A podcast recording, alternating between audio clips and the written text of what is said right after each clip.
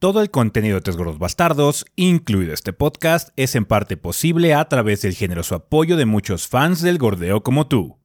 Muchas gracias a todos nuestros Patreons del mes de junio, entre los cuales se encuentran JDRCB, Esteban y Cristian Marentes, Evelyn del Río, Jesús Javier Hernández Gámez, Arnold David Amaya Molina, Alonso Martínez, Cristian CC e Irving Urrutia.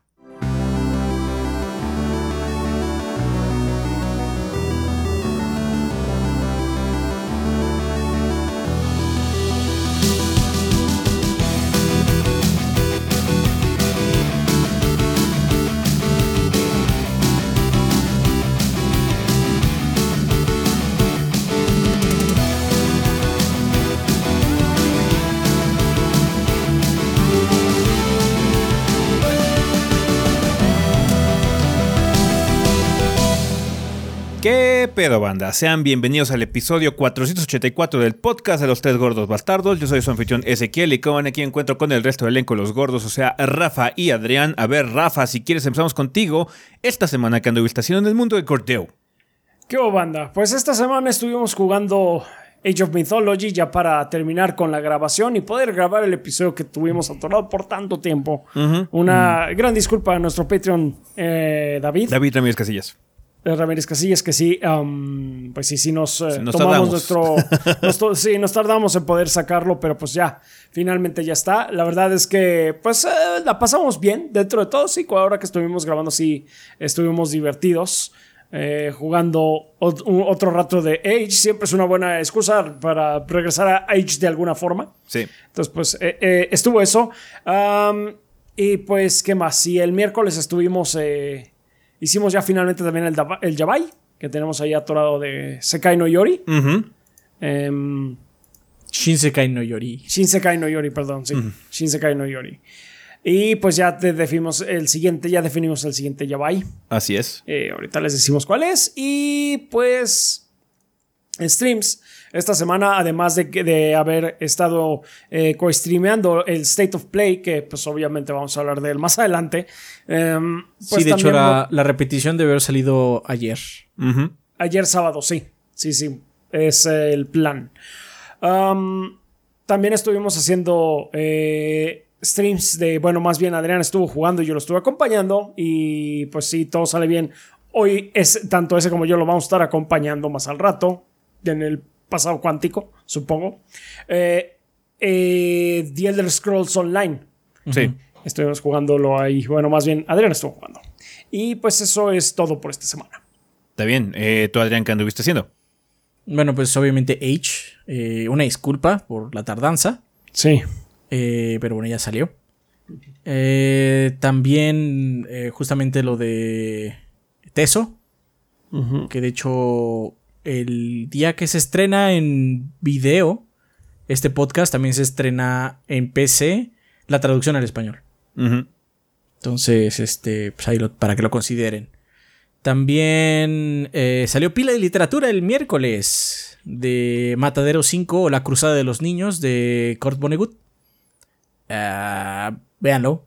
Octavio nos estuvo acompañando y es un, es un episodio raro porque el libro es raro. no, es un libro que se cuente de manera cronológica, entonces es como muy extraño. Hay razones del por qué. Es un libro antiguerra.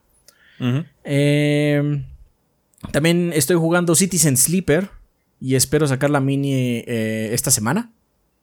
Si todo sale bien. Y me falta una cosa, pero no me acuerdo qué. Yo tampoco me acuerdo. no, importa. No sé, estamos El chiste es que, ah, es que esta semana estuvo más intensa, de hecho. O sea, estuvo intensa esta semana.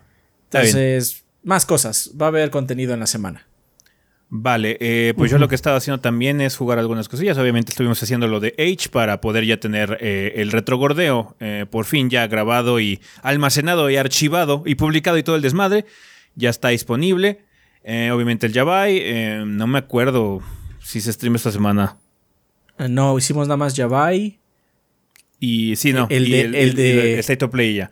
Ajá. Y, hoy Teso, si es que si nos da tiempo, obviamente, a estar todos, que yo creo que sí, porque estamos grabando, eh, estamos haciendo lo posible porque la grabación termine pronto. Y pues sí, nada más eso y jugando algunas cosillas. De hecho, yo debería tener una mini pronto, ya acabamos guion, entonces debería salir, yo creo que si no salió domingo, que es poco probable que salga el domingo por cuestiones de tiempo, yo creo que va a salir hasta el martes, saldrá mañana, eh, de un mm. título que no disfruté para nada. Entonces sí, chequen la mini reseña, por favor, para que por lo menos haya valido la pena eh, el sufrimiento y eh, jugando algunas otras cosas, porque voy a hacer quiero hacer algunos previos por ahí de, algunos títulos eh, que están ahorita en Early Access que me llamaron la atención. Y pues sí, en eso vamos a estar eh, invirtiendo el tiempo en estos días hasta que empiecen a salir cosas más rimbombantes para hacer otro tipo de contenido. Eh, como mencionó este Rafa, ya eh, decidimos o ya definimos el siguiente episodio de Yabai Anime. Eh, para la gente que esté interesada, en esta ocasión vamos a ver una serie más corta y de comedia que se llama Hina Matsuri. Así como se oye Hina Matsuri con H y está disponible en Crunchyroll Banda para que, pues bueno, si la quieren ver, no creo que haya sección de spoilers como tal en ese Yabai. Es una comedia. este sí, por lo menos si quieren ver la serie y platicar con nosotros y preguntarnos algo si es que les llama la atención. Entonces, ya, por favor, chequen Hina Matsuri. Y pues sí, en, esas vamos a estar en estos días. Espero también pronto tener ya la edición de la versión de YouTube de Shinse Kayori. Ya debería tardarme menos porque ya la edición es menos pesada. entonces, ya, en eso voy a estar en estos, en estos días. También jugando pues, cosas extra, ¿no? Eh, probando algunas cosillas y jugando Final y todo el desmadre como siempre, ¿no? Vale, pues vamos a terminar ya las introducciones, así que a el sillón, banda.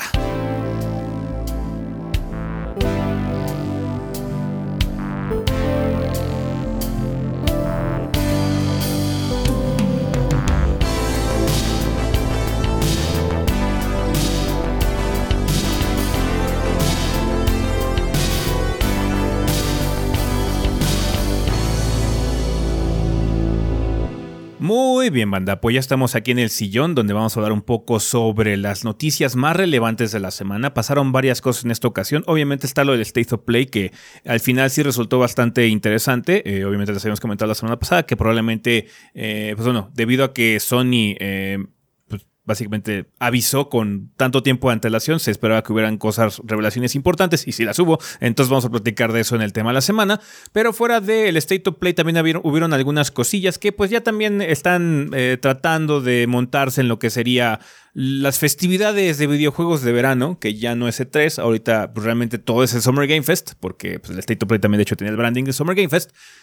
Entonces, en esta ocasión también los de BioWare salieron de su agujero para decirnos que eh, Dragon Age 4 tiene subtítulo y se llama Dragon Age Dreadwolf. Eh, obviamente para la gente que esté consciente del lore de la historia de Dragon Age, eh, el epónimo Dreadwolf es Solas, quien es considerado como un personaje mítico en este título y por ese ser será el antagonista principal. El juego no saldrá este año, pero BioWare afirma que pronto tendrán más que, compartir con nosotros al respecto. Yo creo que va a aparecer en algunas conferencias de esta semana, ya sea Summer Game Fest o Xbox Bethesda, así que mínimo hay que estar pendientes. Mm, mm, hay que estar al pendiente. La próxima semana se vienen dos eventos. Sí, de hecho, el siguiente episodio del, podcast va a estar raro porque sí vamos a poder hablar de Summer Game Fest, pero no de Xbox Bethesda porque Xbox es el domingo. Ajá, y nosotros grabamos los viernes, entonces va a estar cabrón. Pero eh, pues va a ser la siguiente semana, vamos a platicar sobre Xbox Bethesda, que pues bueno, es la ventaja de la situación que está un poquito ya más separada. Por lo menos no tenemos que hacer un episodio monstruoso de cinco horas para hablar de todo lo que se mostró. Está un poquito pues, más respirado el asunto, ¿no? Eh, también tenemos algunas eh, noticias, eh, pues bueno, para la gente que le llame la atención, la franquicia Roman Sin Saga, hay un nuevo remaster que viene en camino. Cuéntanos, Rafa, cuáles son los detalles. Así es, la Romancing Saga Minstrel Song, es la canción de El Juglar. ya viene en camino, va a llegar en invierno, banda, y va a llegar al PlayStation 4, PlayStation 5, Switch, Steam y plataformas móviles. Ya hay un trailer ahí en YouTube por si quieren verlo. Y pues eh, se ve coquetón, se ve que está más polidito. Eh, el estilo está llamativo. Eh, a pesar de que sí se nota que está un poquito viejo, pero pues es otro, pues un remaster de un juego ya de tiempo atrás de Square, Square Enix. Está bien. Pues ahí está para la gente que le llama la atención. Romance Saga Minstrel Song Remaster ya viene en camino. También tenemos eh, nuevos videos, nuevos trailers, nuevas revelaciones de Sonic Frontiers. Cuéntanos, Rafa, ¿qué tal se ve?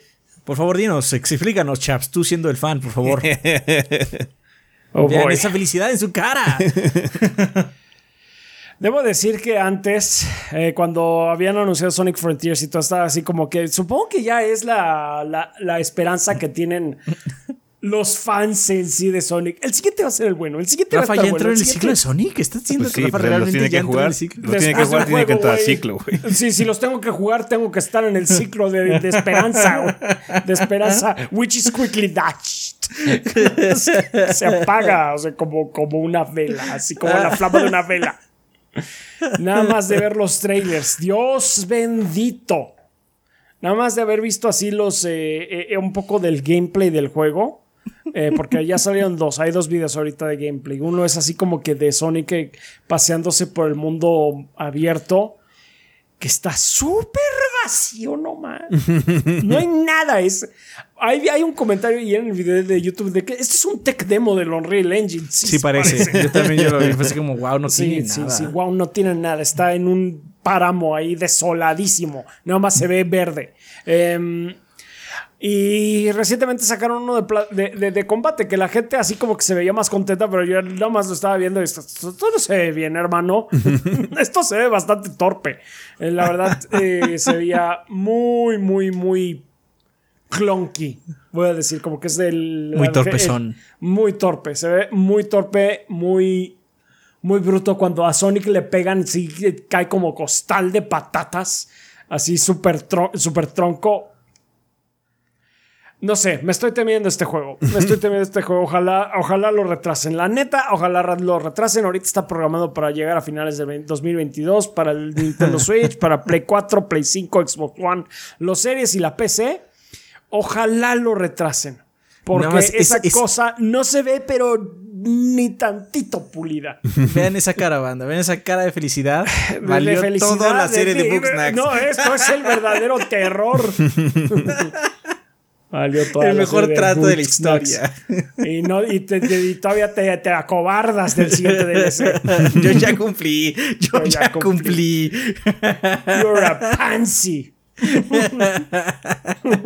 Bueno, pasando a otras cosas que pues sí estamos esperando con más eh, ansias. eh, Warhammer 40.000 Dark Tide ya tiene sí, un nuevo sí, ya. y de hecho anuncian fecha de salida. Cuéntanos, Adrián, ¿qué onda? ¿Qué se ve en el tráiler y cuándo sale el juego? Supuestamente. Ah, pues supuestamente marque sus calendarios, calendarios, perdón, porque el 13 de septiembre eh, de este año sale Warhammer 40k Dark Tide. Eh, es un trailer cinemático, no es este, no es gameplay, es puro cinema. Pero vemos a esta Hype City que está siendo invadida por lo que creo son Gene Stealers. La gente está mutando, básicamente. Eh, y entonces, pues, no les queda de otra más que pedir ayuda a lo que ellos dicen como la basura, que son como mercenarios, realmente, ¿no? Y pues... Vemos, supongo que las, las, eh, las funcionalidades de las, cuatro, de las cuatro clases principales, que van a ser uno de rango, que parece un soldado nada más que pues, no dentro de la armada, o sea, fuera de ella. Eh, un melee, una brawler, un mixto, uno que trae una shotgun y un palo, y un psyker que es como un mago, vamos a decirle. Eh, se ve bien, o sea, la, la, la diversity class es, es de hecho similar a lo que teníamos en, en Vermintide. Supongo que la que es brawler debe tener algún tipo de rango también. Porque yo creo que el gameplay va a ser prácticamente el mismo, ¿no? Nada más que ahora en este setting, pues, eh, industrial 100%. Sí, también puede haber un énfasis un poquito más grande en armas de fuego, ¿no? Eh, Sí, Pero, eh, pues bueno. Obviamente vimos que muchos de los personajes tienen ataques cuerpo a cuerpo y cosas así, entonces sí. Es, es lo que hace divertido a Vermintide en el sentido de lo chunky del combate, entonces no pueden eliminar ese factor del todo, a pesar de que sí tengas como armas de fuego disponibles, ¿no? Así es, eh, hay armas icónicas, eh, pero ya directamente de 40k, como la espada que es una chainsaw también, o pistolas de plasma, etcétera. Entonces, esperamos que está bueno, espero que está bueno. Vermintide está muy cabrón, es de nuestros juegos cooperativos eh, favoritos de aquí de gordos, entonces esperemos que Dark Tide también tenga ese mismo eh, legado, por lo menos, que esté igual de bueno. O mejor, who knows, ¿no? Y pues 13 de septiembre ya no se ve tan lejos realmente, entonces esperemos que sí. Y recuerden que va a salir en el Series X y S y la PC. Y afortunadamente va a estar en Game Pass, por si lo quieren checar ahí. Sí, sí, sí, muy buena oportunidad para que puedan disfrutar de este tipo de juegos de Fat Shark, que son muy buenos haciendo experiencias cooperativas. Vale, pues bueno, para que salga Dark Tide falta un rato. Rafa, que van a poder comprar esta semana en sus tiendas y portales digitales. Muy bien, pues a partir del 8 de junio van a poder comprar ya Star Wars Knights of the Old Republic 2 The Sith Lords para Nintendo Switch y The Cycle Frontier para la PC. El 9 de junio van a poder comprar Even If Tempest para el Switch también y Tour de France 22 para la PC, PlayStation 4, PlayStation 5, Xbox One, Xbox Series eh, XS. Y 10 de junio van a poder comprar Demon Slayer, Kimetsu no Yaiba de Hinokami Chronicles eh, para Nintendo Switch, que no deberían de tocar. Mario Strikers Battle League para el Switch. Sale. Ya sale. Ya sale. Mario Strikers, sí. Ajá. Metal Max Xeno Reborn, que llega a América para la PC, el Switch y el PlayStation 4. Y The Quarry para PC, PlayStation 4, PlayStation 5, Xbox One y los series. Este juego de Super Giant o Supermassive, ¿cómo se llama? Supermassive, ¿no? Son los de. Mm, creo que sí. De. Anthologies. Sí. Entonces, sí. Eh, pues una semana en donde ya hay cositas llamativas. eh, obviamente Mario Strikers y también The Quarry. Pues es un juego de, Sí, sí, sí. sí, de alto perfil. sí. Entonces. Quarry- es, es- es de 2K ahora, ¿verdad? Sí, es publicado por Sí, 2K. Supermassive, pero es de 2K ahora. Sí, es, Ok. es publicado por 2K. Sí, sí, este, este es de ok, es, un- sí, es otro de, de- de estos de película de terror. Interactiva. Interactiva. Eh, película de terror interactiva, básicamente. Así es. Vale, pues sí, juegos de la semana, Mario Strikers, yo creo que de Quarry. Vamos a ver qué tal salen ambos. Eh, pues bueno, ya empiezan a salir algunas cosas en verano, porque pues no está completamente seco, pero sí, no, no va a estar particularmente saturado en, este, en esta ocasión. Pero bueno, con esto terminamos ya el sillón banda. Vamos al tema de la semana, que hay mucho que hablar de lo que mostró PlayStation en su State of Play.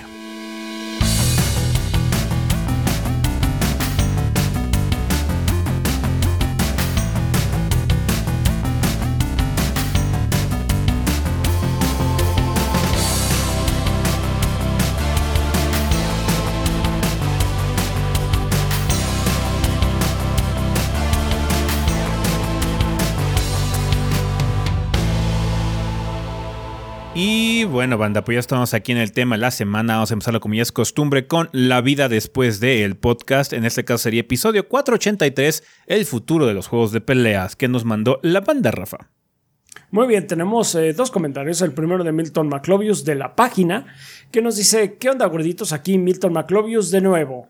El tema de los juegos de pelea y su futuro, la verdad, sí resonó conmigo por una razón. Yo le entré a los juegos de pelea con Ultimate Marvel vs. Capcom 3, en el cual yo siempre me consideraba profesional y entraba a las partidas en línea donde ganaba gloriosamente o me daban hasta para llevar, llegar. Así, llevar. así es Marvel, ¿no? Mm, Sí.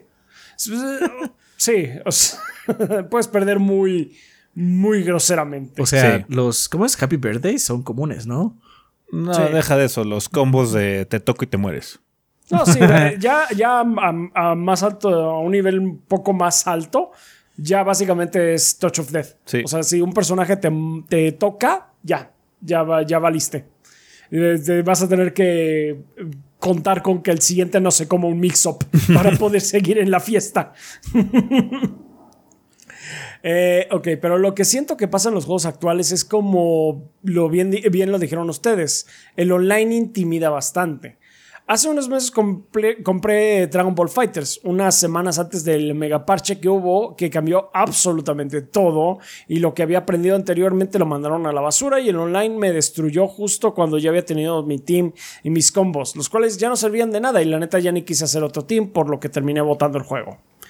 Regresando a lo de Marvel eh, vs. Capcom 3, después de jugar ese juego, pude conseguir el Marvel vs. Capcom 2 en el PlayStation 2 y me acostumbré rápido y pude tener mis mains en poco tiempo. Siento que esos tiempos de antaño donde no había buffs ni nerfs, también porque lo de los parches no era como lo conocemos ahora, podías disfrutar del juego sin preocuparte porque terminara cambiando un personaje que Pero considerabas es, main. pero es que, o sea, estás hablando de algunos juegos en específico. O sea, Marvel Ajá. quizás tuvo alguna revisión que no esté recordando, pero lo que ocurrió antes es que había versiones revisadas. O sea, por eso hay tres Street Fighter 3 y hay como 20 Street Fighter 2. Así es. Ah, entonces. 20 literal, 20. Em, digamos que no había parches, pero sí había parches. Sí. No, pues a lo mejor tú no, los notabas después. Porque sí había parches incluso dentro de las versiones, dentro de una versión como tal, normal. O sea, no, era Street Fighter 2 Turbo, Street Fighter 2, eh, Turbo versión 1.5 o algo así. Pon tú. Sí, porque ahorita pues, les daban otra modder, les daban otra tarjeta. Sí, porque puede no, es que yo me hice muy bueno en Second Impact, ¿no? Y ahí tengo mis mains. Third Strike es completamente diferente, a pesar de que es realmente el mismo juego. Sí, sí, sí, sí, exactamente. No, cierto pues, es que es más rápido ahora el cambio. Sí. Sí, y, se, hacen ajustes cuando algo aparece y está medio roto, ¿no? Ajá, sí, porque, o sea, si en tu en tu eh, centro, centro de Arcadias local no cambiaban el, eh, no, nunca cambiaron la versión a third, a Impact o lo que sea, pues era la versión que jugabas, ¿no? pues te, tocas te quedas con New Generation aquí hasta la muerte. Así es. Entonces, o ah. sea, sí, indudablemente, o sea, sí existía, nada más que pues era más difícil acceder a ellos. Eh, o simplemente no te tocaban y ya. Eh, continúa. El punto es que siento que eso de los rebalanceos y cambios de mecánicas me hacen cagar piedras. Me atrevo a decir que el único juego donde no siento pesados los buffs y nerfs es en Smash Bros. Aunque no sé si se le, si se le considera un juego de luchas. Sí, sí, sí, se le considera. Es por esa razón que no he querido entrarle a Street Fighter V a pesar de que siempre me da cosquillas jugar. Mejor ni hablemos del futuro de Street Fighter VI. Pues Smash Bros. también tiene sus nerfs y sus este, buffs. Es que también, digamos, creo que lo que está pasando es que hay, varios tipos de jugadores y creo que Milton no es, digo, no, no, no quiero que suene despectivo porque no lo es. Eh, hay dos tipos, son los básicamente los owners, los que afinan sus, sus, habilidades hasta el máximo posible y los innovadores. Creo que Milton desafortunadamente se tiende más a hacer, el de los que afinan sus... El owner afina mucho sus habilidades con un set que ya conoce, pero básicamente te da, tú mismo estás diciendo, Milton, te da hueva volver a investigar o volver a hacer el trabajo para poder acostumbrarte a otro personaje o otra tercia o ese tipo de cosas, que no está mal, cada quien hace la forma como quiere. Digo, no quiero que suene despectivo porque no le solamente es el tipo de jugador que tú eres. Son dos tipos de jugadores diferentes, nada más, sí. Entonces, sí, los innovadores generalmente siempre están atentos a los cambios porque eso también mantiene interesante el juego. El problema que también que tiene este tipo de experiencias es cuando ya se estabiliza, cuando ya se establece el meta, se puede quedar estancado y eso puede volver muy aburrida la experiencia a largo plazo. Y lo que sucede con esta situación es que revigorizas eh, cuando hay un parche, cuando hay un nuevo rebalanceo, se revigoriza porque cambia mucho cuáles son los personajes viables, cuáles son los personajes más fuertes, qué habilidades tienen, qué se puede hacer ahora con este personaje, bla, bla, bla. Y eso emociona y mueve un poquito eh, a la comunidad y reaviva mucho el interés por eh, el juego en ese momento obviamente está muy enfocado a la gente que ya está jugando el juego, ¿no? Eh, si tú no es, si tú eres nuevo o eres muy eh, eh, básicamente no, no quieres entrar, te intimida mucho el online porque es un principiante, pues claro que pues, te va a romper más la cabeza que este juego tan complicado constantemente tenga actualizaciones y lo que vayas aprendiendo puede ser que ya no funcione después, ¿no? Entiendo perfectamente la situación, pero no podemos dejar de ver estas actualizaciones porque si no matas un lado muy importante también que, como dijimos la vez pasada, no puedes ignorar. O sea, sí está padre, y de hecho ahorita vamos a hablar de eso en Street Fighter 6 largo entendido porque tiene algunas cosas interesantes, pero tampoco tiene que ser a costa de. Ajá. No tiene que ser a costa de lo que hacen las compañías para mantener a la comunidad viva. Y esto es una de las cosas que mantienen a la comunidad viva y a los juegos interesantes con el paso del tiempo. Street Fighter 5 no hubiera durado tanto tiempo de hecho, hubiera muerto de seguramente si no hubiera habido actualizaciones constantes, nuevos personajes, cambios de balance, cambios de mecánicas, para que pues, bueno, la cosa se refinara y eventualmente fuera el juego que tenemos ahorita. Sí, si no hubiera habido todo eso, eh, trabajo de actualización, ese juego hubiera morido los, eh, hubiera morido. Hubiera morido, chaps. Hubiera morido. es que se hubiera morido. se hubiera morido a los tres meses. Muerto. También. Fácil. o antes. Nada más, nada más este como detalle, eh, si quieren saber un poco más de eso y saben inglés, hay un video de Cora Gaming sobre los owners y los innovadores. Y eso, esto aplica para todo tipo de juegos, ¿eh? no nada más por juegos de pelea. ajedrez también. Sí. De hecho, ajedrez es un juego. En el mismo video de Cora Gaming lo dice que pues, está, eh, no cambia definitivamente, pero no, pero no significa que no haya. De hecho, hay versiones de ajedrez para que cambie. Sí, entonces es que eh, el ajedrez no lo han parchado desde hace milenios. Sí. pero vale la, pena. ¿no? Pero, sigue siendo, la reina sigue siendo pi. pero una de las cosas que dice el video es que ellos tienen que hacer, la gente que hace juegos de peleas, tiene que ser un balance, porque si se queda establecido, lo que sucede es que las dos torres se vuelven aburridos. Y eh, muchos de los jugadores de que son profesionales, que juegan a alto nivel o que postulan a ser jugadores de alto nivel, son una combinación de las dos. Un poco más de uno o un poco más del otro lado, pero son gente que también le gusta ver qué nuevas cosas puede sacar del juego y que también lo pueden pulir. Sí. Sí, así es. Y pues ellos son, lamentablemente, ellos, este, hablamos mucho el, tema pasado de cómo hacer que nuevas personas entren, que eso es muy valioso, pero también otra parte muy valiosa es que la gente core no se vaya. Muy obvio. Y una de las formas para mantenerlos es así. No puede ser a costa de, o sea, esto, esto de darle la bienvenida a nuevos jugadores, darles herramientas para poder entrar, no puede ser a costa de eh, la complejidad y el núcleo de gente que ya está ahí, que son los que realmente son los embajadores, son los Michael Jordan, los Pelés del Street Fighter. Ajá, sí, sí, sí. Este, pero sí, sí puedo ver por qué puede ser molesto, ¿no? yo nunca he jugado a un eh, nivel tan alto como para que sienta que Blanca sea menos viable. No, de hecho, ¿qué hacíamos, güey? Cuando había parches. ¿Qué hacías cuando había parches? Cuando llegaba una serie de improves. ¿Te fijabas en qué hacía Ryu, güey? Y ahora qué hacía Vega y todo este tipo no, por supuesto que no. Solo te interesaba, bueno, ¿qué hace Blanca? ¿Qué ya no puedo hacer? ¿Qué me quitaron? Ajá, ¿qué me quitaron? Pero la, ventaja, la ventaja de ser Blanca es que generalmente no te quitan, te, te dan, porque Blanca siempre ha sido un personaje Bottom tier. tier. Mid tier, bottom, tier. Ajá. Para los que no entiendan, es, es, un personaje medio, medio bajo. Sí. Entonces, generalmente lo bufean, siempre lo bufean. Es muy raro que le quiten cosas, excepto si hay un combo infinito o, una cosa muy rota, ¿no? Se, se las quitan, pero eh, con, con, Blanca siempre ha sido como escalera hacia arriba, porque pues siempre está por ahí abajo. Ya verás, el momento es en Street Fighter 6. no, bueno, pues a ver. Esa bandana le va a dar el poder. Seguramente Continuemos, continuemos con lo que, escribe Milton. Ah, ok, debido a esta situación, los únicos juegos de pelea que juego actualmente es la colección clásica Street Fighter de Switch, ya que aún hay fanática jugando online y tengo mis mains sin miedo a que haya buffs y nerfs. Pero bueno, algo que espero de los juegos de peleas es que haya más cosas tipo Hyper Street Fighter 2 donde puedas alternar las versiones de los personajes, pero versiones de antes de los nerfs o buffs Sé que no pasará, pero se vale soñar. Pues eso pues, eh, puede pasar. Al final del ciclo de un juego. Al final del ciclo. de, hecho, Street Fighter 4 tuvo, ¿no? Sí. Street Fighter Probablemente el 5 le agregan un parche que haga eso. regresó este. Vainilla Sagat. Vainilla Sagat. Vainilla Sagat, pinche monstruo. regresó Vainilla Sagat. sí, regresó. Sí, sí, sí. Vainilla Sagat está cabrón. Este, ya es todo gordito, gracias por su atención y que el gordeo sea eterno. Muchas gracias, Minton. es un punto de vista interesante porque de hecho uno no habla precisamente de este tipo de jugadores, los owners, que se quedan este, en, algún punto de confort, porque eso es lo que disfrutas, ¿no? Disfrutas mucho esa mecánica, es como tejer. Es como hacer las mismas mecánicas una y otra vez, que te salgan pura ejecución de algo que conoces y sabes que no va a cambiar, ¿no?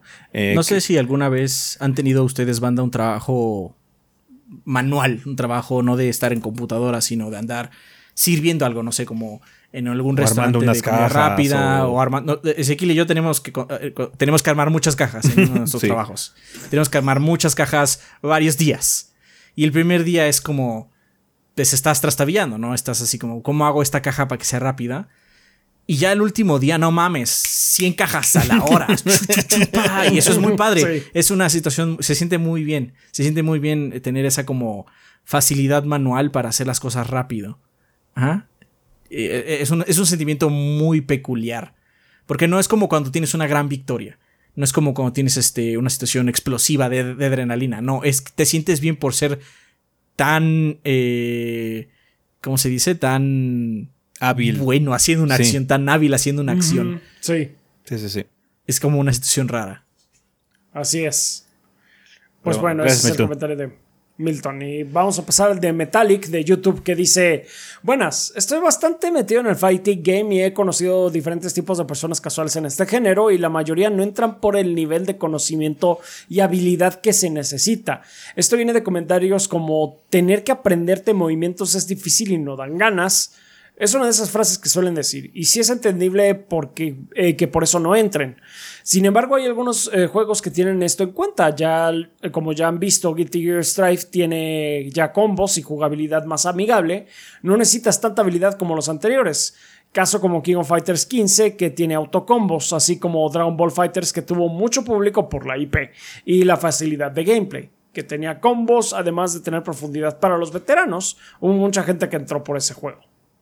Eh, siento el, yo el problema de El problema de KOF en particular es que los autocombos son como para que juegues un rato, pero si te enfrentas contra alguien sabe, no vas a hacer nada. Sí, no. ahí, también hay una dificultad, que es de hecho otra cosa que vamos a discutir con la parte de Street Fighter 6. Con los autocombos, siento que hay muy. Está como un poquito difusa la conexión entre pasar de ser un jugador de autocombo a un jugador de combo normal. Y algo que no me gusta que ocurre con, eh, con KOF es que no puedes apagar los autocombos para que no, no, entorpezcan el gameplay regular, ¿no? Entonces, ahí estamos haciendo, no sé, igual ya lo parcharon, pero bueno, eh, eh, cuando, cuando hicimos la reseña en su momento no había forma de acabarlos, entonces a veces cuando querías hacer unos links o un confirm o algo así, empezaba a hacer el autocombo, no podías hacer eso. Entonces puede afectar un poquito el gameplay, ahí siento que hubo un error en ese sentido, o no estaba tan bien pensado como uno quisiera, ¿no? Pero ahí creo que el, mayor problema es ese. ¿Cómo das el salto de una persona que usa autocombos a una persona que no los usa? ¿Cuál es como tu pues motivación? supongo que timing y ejecución, pero pues, no manches, estamos hablando de diferencias de frames minúsculas. Sí, o sea, es básicamente puedes... de ir de 10 a 1000. Eh, ¿Cómo haces esa transición? Sí, no, lo que tienes que hacer es que los mismos autocombos te enseñen a, hacer esas, esos ritmos. De hecho, regresando un poquito con Milton, Marvel contra Capcom 3 en particular, también, también los no tiene autocombos como tal, pero sí tiene combos básicos que todos los personajes pueden hacer, o la mayoría pueden hacer. Me acuerdo muy bien que eh, la mayoría de los personajes tenía launcher igual y tenía secuencia primero débil, secuencia segunda fuerte, media, secuencia fuerte. Y era un combo básicamente fácil de aprender para que pudieras estar haciendo algo en la batalla, pero sí ritmo. Ajá, era como una secuencia sencilla, pero efectiva, que era el inicial para después decir, ¿sabes qué? ¿Qué tal si en vez de hacer esta secuencia en medio, ya hago, pongo de mi cosecha? Creo que esa es una forma más eh, interesante de hacer las cosas. No es una secuencia difícil, es 1, 2, 3, básicamente. Pero eh, sí te enseña ritmo, que de hecho eso es lo más difícil, porque no es el mismo ritmo con cada personaje. Pero sí es la misma secuencia, más o menos. Entonces creo que podréis, poder, por ahí se puede arreglar. Podría ser, podría ser. Eh, que siguiendo, siento yo que ese es el camino, pero aún falta. Ahí tienen eh, los eh, Dungeons Fighter Duel, que recientemente se va a lanzar. Tienen algunos autocombos. Sus special attacks son con un botón y una dirección como si fuera Smash. Así como el finisher, solo es con un botón. Es un juego divertido y con un margen de habilidad bastante bueno. Puedes jugarlo de manera buena. La desventaja que veo es que la IP es de nicho. Ni a mí me llamó la atención. Pero al ser un, fight, eh, un juego de peleas de Arc System tuve que probar la beta y me gustó a pesar de esa simpleza que, se le, saca, que le saca mucho jugo. Otra desventaja es que seguro sale 60 dólares más DLC como Arc System nos acostumbró. Sí, Arc System es bastante intenso. Sí. Mm, El camino actual de Fighting lo decidirá Multiversus, que tiene eh, que la accesibilidad, supongo, las IPs y que es gratis. No olvidemos los memes que impulsaron el juego. No creo que, no creo que Multiverso sea el responsable. O sea, Multiverso es una opción. Falta ver que una IP un poquito más prominente en el sentido de que no sea completamente nueva. Eh, no, y que no tenga a Mario o a Batman en su. Sí puede hacer porque su portada. Es que es lo que decimos, Smash, ah, es que Smash tiene la fórmula correcta. Sí, no, porque o sea, no puedes replicar Smash Brothers. no puedes. lo más cercano es lo que está haciendo Multiversus, ¿no? Con personajes tan icónicos como Batman o Superman y cosas así, pero ahí aún así tiene un límite porque ahí tienes que preocuparte por el crossover cómics videojuegos, ¿no? Smash es puro videojuego. Ajá, entonces sí. O sea, multiverso es una opción y vale la pena prestarle atención. De hecho, como decíamos, vale la pena prestarle atención a lo que hace multiversos para ver cómo se puede hacer, si lo hace bien o lo hace mal.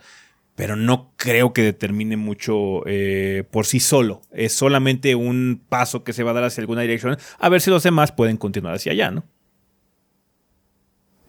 Así es. Ah, el camino actual del multiversus. Veremos cómo funciona y ojito con Riot Games, con Project L, el Fighting de League of Legends, que igual tienen la IP y el sistema que antes les mencioné, de un botón para movimientos especiales. Yo solo veo que ese es el camino actual para llegar a más público. Espero lo lean, no sea muy largo y que les vaya muy bien. Saludos gorditos, salve al gordeo eterno. Muchas gracias Metallic, pues este... Algo de razón tendrás porque Capcom también lo está viendo así al parecer. Sí, sí, sí. Vale, eh, pues vamos a pasar ya al tema de la semana, banda. Muchísimas gracias por haber participado en este en esta situación de la vida después del podcast. Eh, de hecho, ahorita vamos a seguir platicando un poquitín porque obviamente, como ya les estamos diciendo, mostraron ya varias cosas Street Fighter 6. Eh, si quieren para partir las cosas, nos quedamos yo creo que para Street al final porque creo que es de donde más vamos a sacar jugo porque es de donde más hay que hablar. Es el juego que tiene más información allá afuera. Entonces empezamos con muy buenas noticias. De hecho, el State of Play empezó fuerte. Por fin ya mostrándonos el remake de Resident Evil 4, eh, que ya lleva mucho tiempo que se está rumoreando, que hay confirmaciones y desconfirmaciones y todo lo demás eh, de que el juego se está desarrollando. Parece ser que el equipo responsable por este juego es el, eh, el encargado del remake de Resident Evil 2, no tanto el 3. Entonces, pues bueno, pinta decente. Por lo menos el look del título se ve bastante bien. Falta ver qué onda, cómo manejan con la situación del tono de la experiencia, porque es muy clase B digamos que. Sí, el original. sí, el original. Resident Evil 2 es un buen balance. Creo que es un buen ejemplo de cómo hacer las cosas, porque Resident Evil 2 sigue siendo muy bobo, a pesar de que agrega algunas cosas más gritty, como la ambientación, mejores gráficos, un poquito más de terror, eh, mucha carnicería, eh, con lujoso detalle. Entonces podemos tener esos elementos gráficos que son muy atractivos, ese elemento de survival, ese elemento de terror, que Resident Evil 4 también tiene ratos que son así, em, pero también tiene que haber mucha estupidez. O sea, no sé cómo van a manejar a Ramón Salazar. Ajá, Ramón Salazar sí, ese personaje es Ham. Let's go Ham. Pero bueno. ¿O no? Sí, no, no, es completely stupid. Ajá, entonces. Eh, no, suplex, suplex. Sí, y Krauser también, un poquitín. Y pues, tiene que salir Wesker también en este juego. Ajá, entonces, yeah. ¡Oh, hola! Entonces, sí, el título va a salir el 24 de marzo del año que entra, el 2023. Eh, va a salir para PlayStation 5 y Xbox Series y PC. Puro Next Gen, banda. Entonces, este sí ya no va a estar disponible ni para Play 4 ni para One, así que ténganlo en consideración. Además de que Sony también aprovechó para anunciar que hay contenido para PlayStation VR 2. ¿Qué tipo de contenido es? Quién sabe, pero bueno, sabemos que hay una versión VR de Resident Evil 4 original, entonces, hey, quién sabe. Pues van a ser también la del 8, ¿no? De los Chilach. Eh, siguiendo con Capcom, eh, también se anunció que va a haber versión de PlayStation VR 2 de Resident Evil Village. Ajá. Que ahí hay dos problemas. Eh, yo creo que te la van a vender a costo.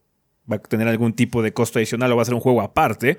Y eh, ojalá que no ocurra la misma situación que ocurrió con Resident Evil 7, eh, con Biohazard, porque de hecho Biohazard traía la versión VR incluida, pero desafortunadamente se quedó exclusiva en PlayStation VR, lo cual succiona con la cabrón, porque el, el PlayStation VR 1 no es un muy buen sistema de VR ya. Eh, es bastante anticuado en muchas cosas. El esquema de control es muy chafa. El headset está padre, pero el sistema de control es muy malo.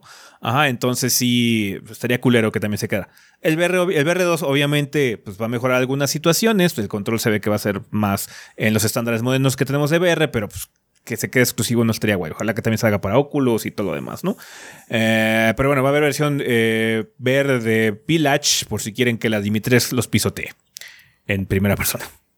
Así, es. Siguiendo con los juegos de VR y de zombies, eh, la secuela de The Walking Dead Saints and Sinners, capítulo 2 Retribution, también va a llegar al PlayStation VR 2. Se ve muy parecido al primero, nada más que con un conteo de zombies un poquito más elevado. También se ve que las armas que vas a utilizar son un poco más locochonas. Entonces, Saints and Sinners es un muy buen juego de VR. Eh, me interesa ver cómo queda la secuela, entonces hay que tenerle el ojo pelón, a ver qué tal está. También va a haber una versión de PlayStation VR 2 de No Man's Sky. Eh, Hello Games comenta que habrá más respecto a los detalles específicos de No Man's Sky en PlayStation VR en los próximos meses. Ya hay versión VR, ¿no? ya hay versión VR. Eh, estuve investigando eso porque yo también me saqué de onda cuando lo leí. Fue así como, pero pues ya había una, ¿no? este, y sí, de hecho ya había una, pero lo que, los detalles que dieron así como iniciales es que, bueno, yo no he jugado No Man's Sky en el PlayStation VR. Pero dicen que la resolución es muy baja. Se ve muy blurry. Eh, en, particularmente en PlayStation VR. Entonces eso está, lo van a corregir. De hecho, en el video no se ve blurry. Porque el video que vimos, pues bueno, esto está corriendo en esa madre, ¿no? Eh, y sí, dijeron que va a haber una resolución ampliada. Pero más importante aún, como mencionó hace ratito Ezequiel, el esquema de control del VR, de, PlayStation VR, no es muy estelar. Succiona cola. Debido, debido a que usa moves que son que es tecnología del Play 3. O sea, ni siquiera estás hablando que es tecnología del Play 4. los moves son tecnología del Play 3. Ah, sí. Es como, si, es como si de repente te dijeran, güey, que tu pinche PlayStation 3 necesita utilizar tu control del NES, güey, por alguna razón, güey. No, no, o sea, creo, que, creo, que, creo que el mejor símbolo que se me ocurre es como si te dijeran en, en, en, en Skyward Sword HD Ajá que tienes que usar los Wii modes a huevo, no los Switch Cons. los Joy-Cons. Guay. Porque los Joy-Cons, perdón. Porque es que no incorporamos la tecnología. Es que Entonces, otro de los cambios más importantes es que van a retrabajar el esquema de control por completo de esta versión. fue así como, ah, ok, o sea, está bien, ¿no? Seguramente no va a ser un juego separado, como no lo es tampoco este el VR de No Man's Sky.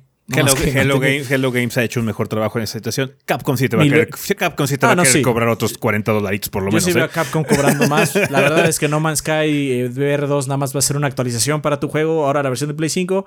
Y ah, ya está habilitado el, VR2 ahora. Chingón. Igual nada, te cobran el Sony Tax y te cobran 10 dólares o algo así, ¿no? No creo, la verdad no creo, no creo que, no creo que, en el peor de los casos, así de plano, cuando si todo sale mal. O sea, si, si, de alguien va a venir desde Sony, no de Hello Games, básicamente. No, sí, sí, pues digo, Sony Tax, no estoy Hello Games no va a ser el culpable. Ajá, pero no, lo, no lo veo, la verdad. Generalmente ellos nada más actualizan el juego y ya, haz lo que quieras con él, ¿no? Eh, está... Jugar esa madre en VR está intenso. Supongo que ahora con el Venus Blue se va a ver mejor. Es que aparte el, esquema de la nave cambia. Porque ahora sí tienes throttle con uno de los. Con uno de los. Este. Eh, no, no es con un trigger, es como unas. Mueves la mano. ah, y entonces tienes. Eh, está más intenso manejar la nave, básicamente. Va. Eh, otro juego VR que vimos, es, que este sí es completamente nuevo, que ya habían anunciado, es eh, Horizon VR Call of the Mountain, que pensamos al principio que iba a ser nada más una experiencia VR porque se veía como muy sobre rieles, pero no. Si vas a poder explorar. Eh, no eres Aloy, eres otro personaje que está explorando también ahí el mundo de Horizon y vas a enfrentarte con las criaturas y vas a escalar y vas a brincar. Y va a ser muchas cosas. Es de esos juegos que sí se ve que van a ser un poquito más agresivos con las funciones de VR. Así que, pues bueno, habrá que ver qué, qué acciones toman o qué acciones tiene el mismo headset como tal, porque realmente no hemos visto el headset como tal en acción. Siento que es de esos juegos que no vas a poder jugar sentado. sí, no creo que puedas jugar sentado. Entonces, se ve bien. O sea, digamos que I'm intrigued, porque, o sea, después de haber jugado a Alix, uno puede ver así como el potencial de estas experiencias VR. Obviamente son experiencias un poquito más lentas. Uno dice, ay, pues se ve como súper lento y tosco y aburrido, pero cuando estás jugando entiendes por qué es. Porque ah, sí. hay ese tipo de situación. Porque la velocidad baja. porque tu cuerpo es el que se está moviendo. Mira, jugar. Nosotros hemos jugado varios juegos VR, entre ellos. Eh, en stream. Entre ellos, este Super Hot. El Super Hot. PR, creo que se llama Super nada más, así.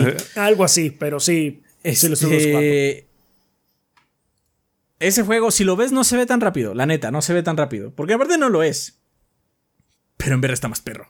está mucho más perro. Tienes que ejercitarte. Tienes que moverte. Y ya con eso que tienes que mover, tú eres más lento que tus dedos. y también en el, en el en, en Alex también se siente. No es un juego que se vea muy dinámico, pero cuando estás ahí, se siente más rápido. Porque tú eres más lento. Esa es la, esa es la realidad. No es que sea más rápido, sí es más lento. Es, definitivamente es más lento. Pero cuando, como tú lo estás jugando, lo sientes bien. Tiene un buen diseño para el factor de inmersión. Ah, no, aparte, pues, tiene buen diseño. Si fuera así de rápido, te morirías. Ya. Porque, o sea. Te la mayoría de la gente. No, no, aparte, la mayoría de la gente no eh, no tiene buenos reflejos, no tiene, no se ejercita todos los días, eh, no está acostumbrado a estar parado, no sé, cinco horas de gameplay.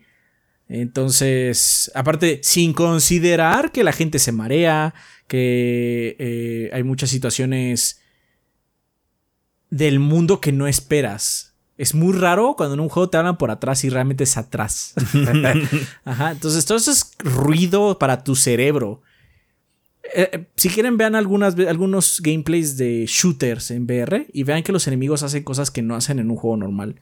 Entre ellas, una de las cosas que hacen, como animalitos chiquitos y eso, saltan de regreso hacia la pantalla. ¿Por qué? Pues para que tú no te andes volteando para todos lados y termines cantando Oaxaca en el piso.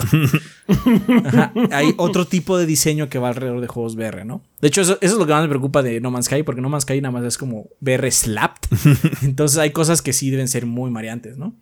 No, Resident también, Resident Village puede ser bastante intenso. Ajá. Entonces, obviamente, este. El Horizon pues, va a ser más tranquilo. Se nota. Se nota que es un juego más tranquilo. Pero ya que estás jugando. Necesitas otro ritmo. Porque tú eres el que está ahí.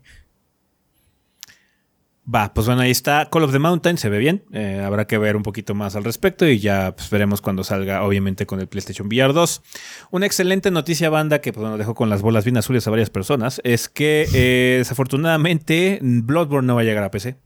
Seguimos sin, sin ningún tipo de indicio de parte de Sony, pero en el lado positivo, Spider-Man y Spider-Man Miles Morales van a llegar ambos a la PC, la versión remasterizada obviamente de Spider-Man, el 12 de agosto del 2022. Me parece que Miles Morales va a llegar un poquito después, pero por lo menos Spider-Man. finales. Spider-Man eh, Remaster va a llegar a la PC el 12 de agosto, lo cual es muy padre. De hecho, este es uno de esos juegos que debieron haber sido como la primera opción para portar a PC.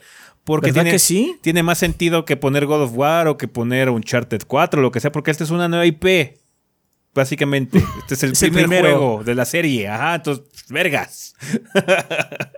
Ese juego está muy chingón, banda. Si pueden, pruébenlo si no habían tenido la oportunidad. Sí, eh, háganse un favor y jueguenlo, banda, porque es bastante padre.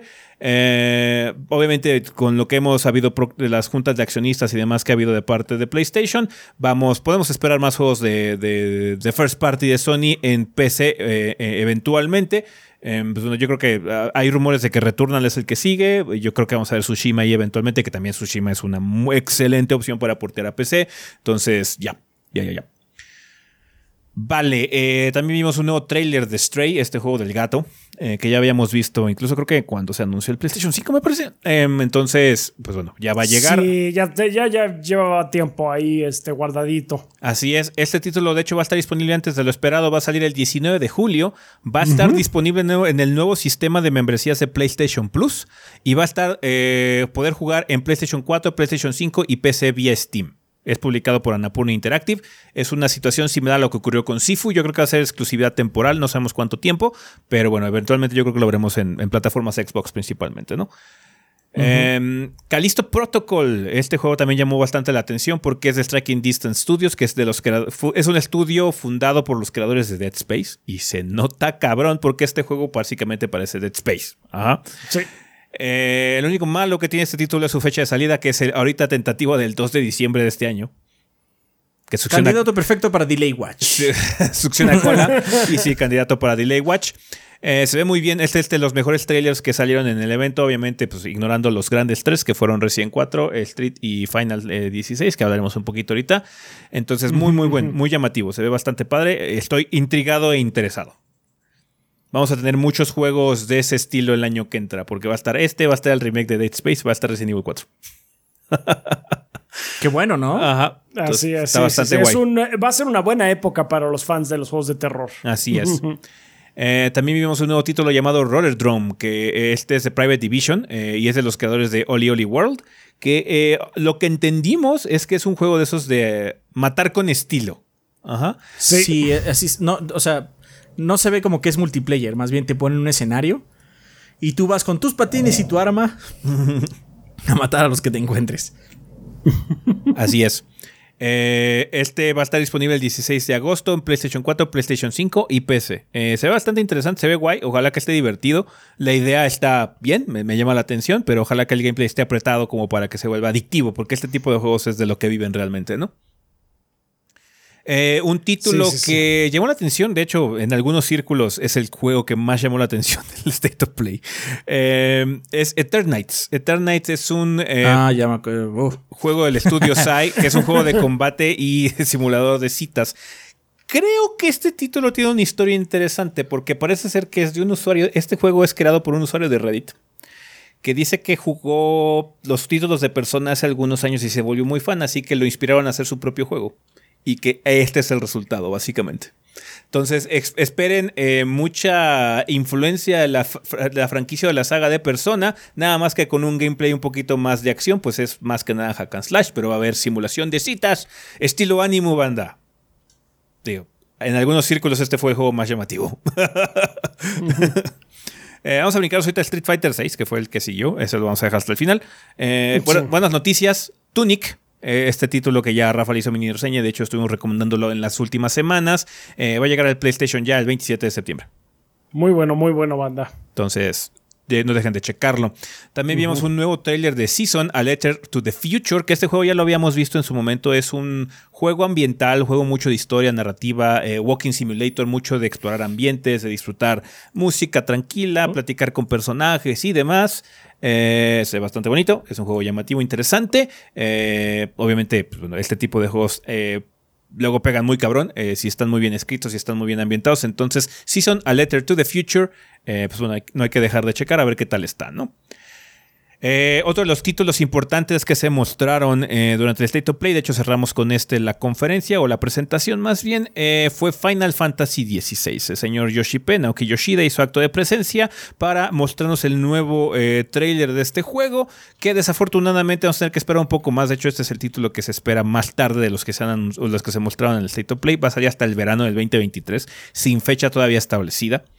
Em, tenemos información ya un poco más, eh, pues bueno, aterrizada de qué es lo que podemos ver en el título, más que nada incluso en situaciones de quién está produciendo, quién está componiendo todo lo demás. El equipo que está detrás de Final Fantasy XVI, obviamente Naoki Yoshida como productor, que pues bueno, todos lo conocen por ser el productor y director de Final Fantasy XIV, pero también trabajó en Dragon Quest X y Dragon Quest Monster Battle Road. Eh, el director principal es Hiroshi Takai, que es responsable de Final Fantasy V, Saga Frontier y de la Remnant. Em, el director creativo y screenplay original es de Kazutoyo Maehiro, que trabajó en Final que trabajó Final Fantasy XIV, particularmente en la historia o trama de Heavensward, Final Fantasy XII y de las Remnant también.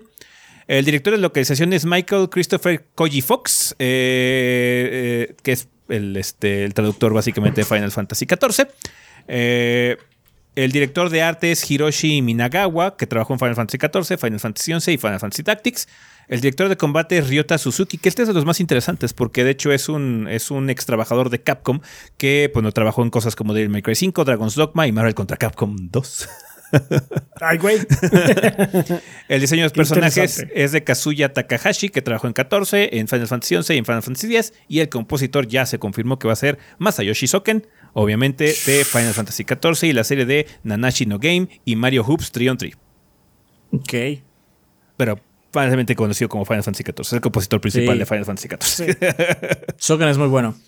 Soken es muy bueno. Eh, es muy bueno. Bueno, todos los que están ahí son bastante buenos. o sea, tienen un Dream Team ahí trabajando. Está cabrón, la neta. Sí. Eh, el título, el, el, trailer que vimos del título se enfoca mucho en los summons que llaman icons en esta pues, en este universo de Final Fantasy XVI, eh, que parece ser que va a ser como que parte de la historia central. Eh, vimos de hecho que ellos van a pelear entre sí, entonces vimos muchas peleas así como de Titán contra no sé quién y Garuda contra Odín o lo que sea, entonces sí se ve que va a ser como un o alguna mecánica, porque también tenían como barras de vida arriba. Yo creo que van a ser cinemas si tú vas peleando abajo, como pasó muy similar en, el 15. En el 15. Eh, algo que ha llamado mucho la atención y que mucha gente ha comentado de este juego es que ahorita por lo menos no se han dado indicio de algún tipo de party. No, ¿verdad? Siempre vemos solo un personaje. You're just the dude. Hasta ahora sí es cierto. Supongo que los demás personajes solo están ahí, o sea, hablan contigo. Sí. Eh, algunas personas no les latió que fuera hack and slash. Aunque se me hizo raro porque, o sea, no, no llevamos pocos con hack and slash. Ajá. Eh, pero esta vez es mucho más estilizado. De hecho, se nota un poco ahí lo del DMC5. y un take que me gustó mucho que vi en internet es, es que no se dan cuenta. Estamos, estamos viendo la animación de Final Fantasy 8 o 9, pero ahora tú la juegas. sí. Supongo que es como la idea. Sí, sí, sí. Eh, obviamente, pues falta, falta ver mucho más información. Eh, Yoshida y el director que fue Hiroshi Takai hicieron un post en respectivos sitios, tanto de PlayStation como de Square, para mencionar un poquitín sobre qué es lo que están esperando y que pues, se disculpan por el hecho que tienen que hacer esperar a la gente. Y mostraron algunas screenshots también. Y parece ser, creo que una de las razones, o no estoy seguro, pero bueno, una, una suposición que yo tengo es que el juego parece ser que va a ser como una especie de mapa abierto porque los landscapes que nos mostraron, las imágenes que mostraron, sí muestran escenarios muy grandes, grandes praderas y cosas así que se ve que vas a poder recorrer. Entonces, no me sorprendería que hubiera mucha inspiración de cosas como el Witcher, cosas como Elden Ring, por ejemplo, en el sentido de que por eso solo eres un personaje, porque pues, eres tú, el güey que explora el mapa abierto. Ajá, entonces. Eh, ya veremos con qué extensión, ¿no? Igual yo creo que va a estar separado. Sí, Em, ha habido muchos comentarios de parte de Naoki Yoshida últimamente sobre Final 16 porque la gente no le para de preguntar. Y uno de los comentarios más recientes que hizo fue que básicamente el juego ya está terminado. Entonces hizo, eso hizo asumir a muchas personas que probablemente veríamos el título este año. Pero, este año. Pero parece ser que no es el caso. Eh, se ha especulado que probablemente la situación con la que nos estamos topando es que sean puras cuestiones técnicas, que el juego sea muy ambicioso como para poder entregar una versión estable del producto. Eh, que yo creo que pues, no podemos aspirar a que corra más de 30 frames por segundo en su momento. Entonces, eh, pues sí, o sea, tenemos que esperar un tiempo. Obviamente lo que queremos todos es que el producto final sea algo que valga la pena resaltar, que sea un título importante como es la franquicia de Final Fantasy, es una entrega numérica a final de cuentas. Entonces, pues ni modo, a esperar. Lo que hemos visto se ve bien, el gameplay se ve interesante, a mí me llama mucho la atención, me gusta mucho este tipo de gameplay de hack and slash. La historia me gusta que no sea eh, tradicionalmente Final Fantasy, se siente bueno, es que es tradicionalmente Final Fantasy, pero vieja. Ajá. No de las, no de la saga que empezó con el 7 para adelante, que se volvió un poquito ya más eh, adolescente, por así decirlo, la adolescencia de la franquicia. se, ve, se ve, se ve se ve que vuelve sus orígenes. Ajá, Se ve como una representación de lo que hubiera podido ser el 4 o el 5, precisamente hecho por el director, eh, pero ya con obviamente el caballaje y la potencia y la experiencia que tiene ya la generación actual de consolas y de obviamente PC, ¿no? Entonces, el juego ahorita está confirmado para PlayStation 5 con una versión de PC que no sabemos si va a salir al mismo tiempo o va a salir después, pero la versión de PC por lo menos está semi casi confirmada. Ajá. Entonces, eh, no digo porque es una situación rara. El primer trailer decía disponible en PlayStation 5 y PC, pero después como que Square como que no quería que le preguntaras o le hablaras o le mencionaras sobre la versión de PC en ningún sentido. Pero bueno. Eh, habrá va a llegar a PC, por lo menos. Va a llegar a PC en alguna forma. Ojalá que sea un mejor port que lo que vimos con Final Fantasy VII al inicio, ¿no? ¿Verdad? ¿De show? no, es que ese port sí. Sí. Eh, sí, boy oh boy. Pero bueno, indudablemente Final 16 y Resident Evil 4 fueron de los juegos más llamativos. Calisto Protocol también es una, una excelente, eh, eh, una excelente muestra. Pero bueno, no tienen el peso de franquicias como Resident Evil Final, ¿no? No. A mí el que más me la atención de todos fuera de los grandes fue Roller Drone. Roller Drone se ve muy padre. Se está muy llamativo, sí, está muy único, sí. Sí, sí, sí. Bien. Ahora sí, entrando con la carne del asunto y dejamos este para el final porque es el juego del que tenemos más información porque Capcom sí soltó las floodgates puerco. Street Fighter VI. Vimos ya el primer eh, trailer proper de Street Fighter VI en el sentido de que ya vimos gameplay, de hecho ya se confirmaron personajes oficialmente y no oficialmente. oficialmente ya se confirmaron más. Eh, el juego va a estar disponible hasta el 2023, banda, y va a estar disponible en PlayStation 4, PlayStation 5, Xbox Series y Steam. Muy importante banda, Xbox One no está incluido en la fiesta. Ajá, entonces, eh, plataformas Xbox solo es series, pero qué bueno que está en Xbox. Pero ya está en Xbox otra vez. Qué bueno, sí. Es una excelente noticia porque, bueno, como hemos mencionado, y de hecho en el tema de la semana pasada mencionamos que pues la situación de exclusividad no es como muy padre particularmente y en los juegos de pelea se resiente mucho más porque si de por sí les cuesta tener o armar una comunidad es todavía más culero cuando no aparece en alguna plataforma. Cuando es una situación forzada, ¿no? Cuando es una situación, sabes que de por sí los números son muy bajos como para esforzarnos. Pues se entiende, ¿no? Sabes que. Pues, sí, pero Street Fighter puede. Under Nightingale entiendo si es que no sale en Xbox, ¿no? Ajá. Eh, que de hecho no sé si salió en Xbox, puede haber salido en Xbox. No estoy, no estoy enterado, pero bueno, Street Fighter es una franquicia muy grande, muy popular como para intentarlo y qué bueno que esté ahí también en Xbox. Entonces es una excelente noticia que ya no haya trato de exclusividad con PlayStation lo cual, eh, pues bueno, recibió todo mundo excelente. Todavía no tenemos confirmación de crossplay ni nada de ese tipo de cosas, pero estaría muy padre que hubiera, precisamente para que el pool de gente con la que puedes jugar en línea sea mucho más grande y sea unificado. Em, en su página Capcom ya dio varias noticias y varias confirmaciones de sistemas y demás, pero bueno, hablando del trailer, lo que pudimos ver, eh, de hecho algo que nos sorprendió mucho al inicio es cómo inicia el trailer, porque eh, vemos a un personaje random caminando por las calles de Metro City, así como si fuera un juego de mapa abierto, lo cual sacó de pedo a todo el mundo. Eh, pero ya se confirmó que ese aspecto del juego es básicamente lo que sería la campaña de single player que se llama el World Tour. Parece ser que vas a poder recorrer la ciudad de Metro City y de alguna forma ir retando a oponentes porque se vio ahí un hint de que pues, te encuentras con alguien y lo retas, que yo me imagino que van a ser personajes controlados por la computadora y tu personaje va a ser pues un character builder, en el sentido de que pues, vas a poder ponerle vas a poder construirlo de alguna forma porque de hecho en el trailer lo vimos ahí haciendo un shoryuken contra unas cajas. ok, bueno. Pues. No sabemos si van a estar ahí los personajes, los World Warriors, si va a estar Ryu ahí por en su rincón, viviendo bajo, una, bajo un puente o yo qué sé. Eh, pero eh, pues, bueno, vamos a tener más información de World Tour después. De hecho, en el sitio web tampoco hay mucha información de World Tour, solamente dice que este es el aspecto single player y es solo un segmento de la experiencia. Obviamente, también vamos a tener el Street Fighter proper, en el sentido de que vamos a tener pues, todos los modos que hay en Street Fighter 5 actualmente, van a estar en el Fighting Hub, lo que llaman Capcom el Fighting Hub, que es básicamente los modos de juegos tradicionales, ¿no? Que entonces podemos esperar modo Arcadia o algún tipo de ladder versus local, eh, algún tipo de training, algún tipo de challenge. Challenges. Quizás, survival, no sé, eh, o algo así. Pero bueno, lo que hemos visto en Street Fighter hasta la fecha va a poder jugarse en el Fighting Hub.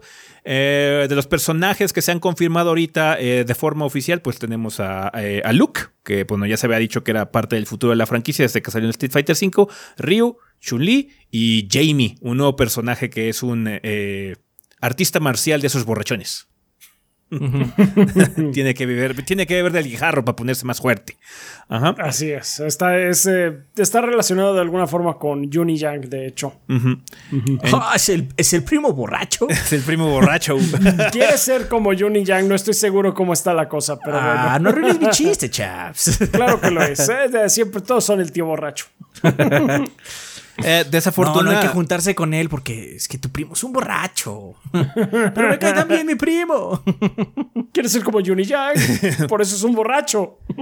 Desafortunadamente para Capcom parece ser que se filtró todo el roster de personajes. Ups. En la mañana, hoy, viernes que estábamos, eh, que estábamos arreglando todo este desmadre del, del outline, parecía que era un leak como cualquiera que siempre sale, ¿no? Así como, ¿sabes qué? Se filtró se ve muy bien, pero no sabemos si realmente sí es cierto, pero después empezaron a aparecer videos.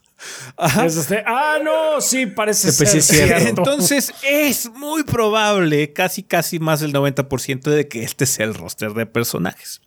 Si no se los quieren arruinar, banda, brínquense los siguientes como cinco minutos del, podcast, porque vamos a hablar un poquito de ellos. Em, parece ser que van a regresar todos los World Warriors originales de Street Fighter 2. Eh, vamos a tener Ryu, Ken, eh, Zangief, eh, Gail, Dalsim, Blanca, Chun-Li, obviamente. Honda, y ya, me parece que son todos. los, los World Warriors. Los ocho originales. Los pues. ocho originales, pero retrabajados en un sentido. Los ocho originales del 2. Del 2. El 1 no cuenta, Adrián. El 1 cuenta. O sea, hay que decirlo. El 2 no es el 1. no cuenta, Adrián. si alguien pregunta, empezamos en el 2. si alguien pregunta, empezamos en el 2. Antes del 2 no hay nada. Ajá. Y el 1, nadie sabe qué pasó. O sea, qué pasó. Seguramente es, Nintendo de Capcom y dice, saca el 2 directamente. Sí. Es parte del canon, pero nadie sabe qué fue un, fue un truco de marketing, ajá, para que tú digas, ay, si hay dos, güey, significa que es bueno el juego, vamos a probarlo. ajá. Eh, pero bueno, los personajes van a estar muy retrabajados, porque de hecho se notó que Chun-Li particularmente va a tener trabajos muy intensos porque parece que ahora es un personaje de stances.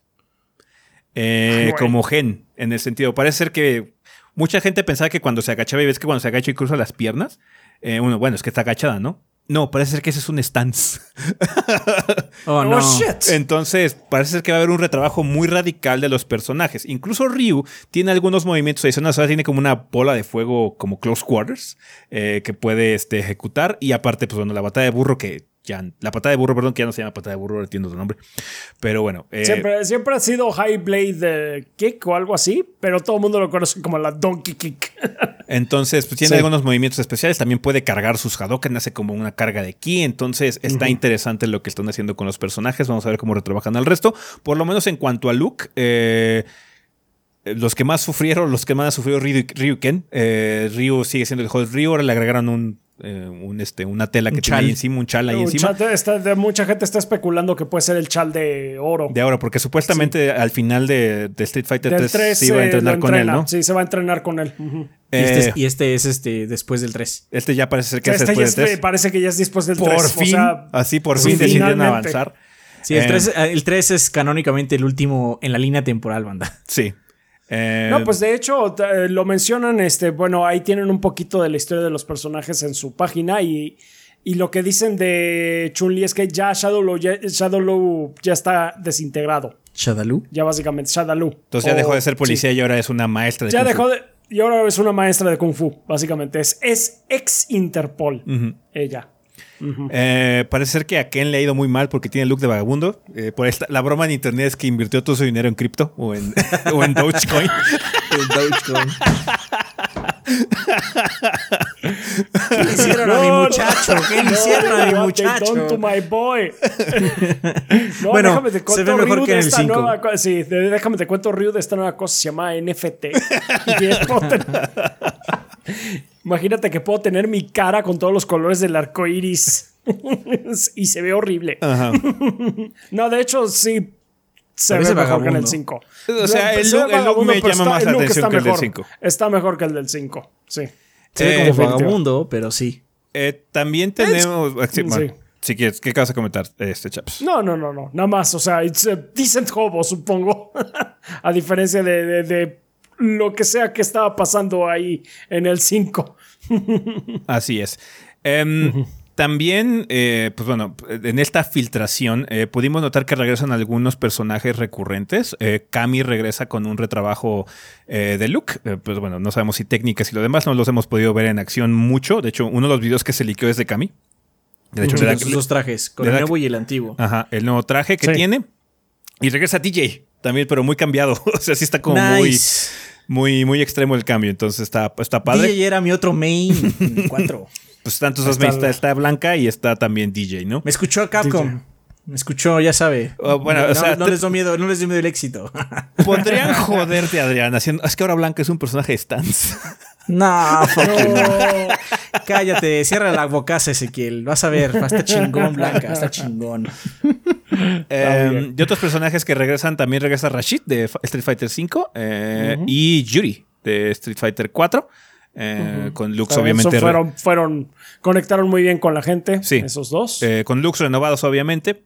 Así es. Tenemos un nuevo personaje mexicano que se llama Briri o Lili. Hay un personaje nuevo que se llama JP, me parece que parece ser que tiene algún tipo de relación con el Psycho Power. que es. Mm. Es un, es un hombre con traje color durazno y cabellera blanca. Básicamente es el, el, Drape Jesus. Em, hay, otra, hay otro personaje que apareció en el trailer que se llama Kimberly, eh, que es, tiene unas coletas enormes. Este, y pues bueno, en, el, en, trailer mucha gente decía que parecía que traía patines, pero no nada más tiene como streetwear en general y trae su Walkman y todo el desmadre. Tenemos otro personaje chino que se llama Aki, que básicamente es la versión femenina de Fang. Sí, al parecer. al parecer. Eh, otro personaje que regresa es Ed, este hijo adoptivo de Balrog, el boxeador Psycho Krusha eh, de, de, este, de, Street Fighter V. Eh, regresa, weird choice, pero ok. Weird choice. Regresa a Akuma. que lo van a poner como el nuevo villano de los chavos. Supongo. De los Street Kids. Va a ser el bully. va a ser el bully de los Street Fighter Kids. Regresa Akuma, más león que nunca, más peludo que nunca, menos bañado. ¿Qué no ya se había muerto? ¿Qué no lo mató, bro? No, no. Aparentemente no. No, no, no, no. Akuma still there.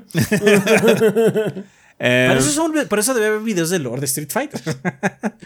Pues es que es, son muy raros. Es que el problema es que no teníamos confirmación de que era canon después del 3, güey, porque no había nada después del 3, güey. Ah, pero ahorita sí. se puede, especular, puedes especular. Ya tenemos ahora sí cosas que deberían ser canon al final de cuentas. Una cosa puede ser eso, precisamente que, este, que Ryo se vaya a ir a entrenar con oro, ¿no? Eh, obviamente tenemos a Luke, tenemos a Jamie, eh, tenemos un personaje italiano que es una mujer que parece que pelea en MMA, porque sí está, está bastante fornida, pero se ve bastante interesante. Tiene el cabello súper eh, rojo, y parece casco. Rojo y corte gladiador.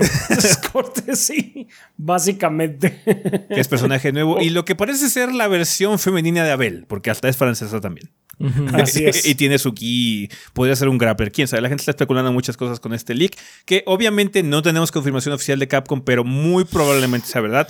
No sabemos también si todo el roster va a ser el roster base o si también incluido en este lugar está el primer Season Pass. Quién sabe. Ajá. Entonces, vamos a ver. Híjole, ¿sabes qué va a estar feo? Que, que, si hayan pensado en hacer algunos Season Pass. Sí. Así de. Damn.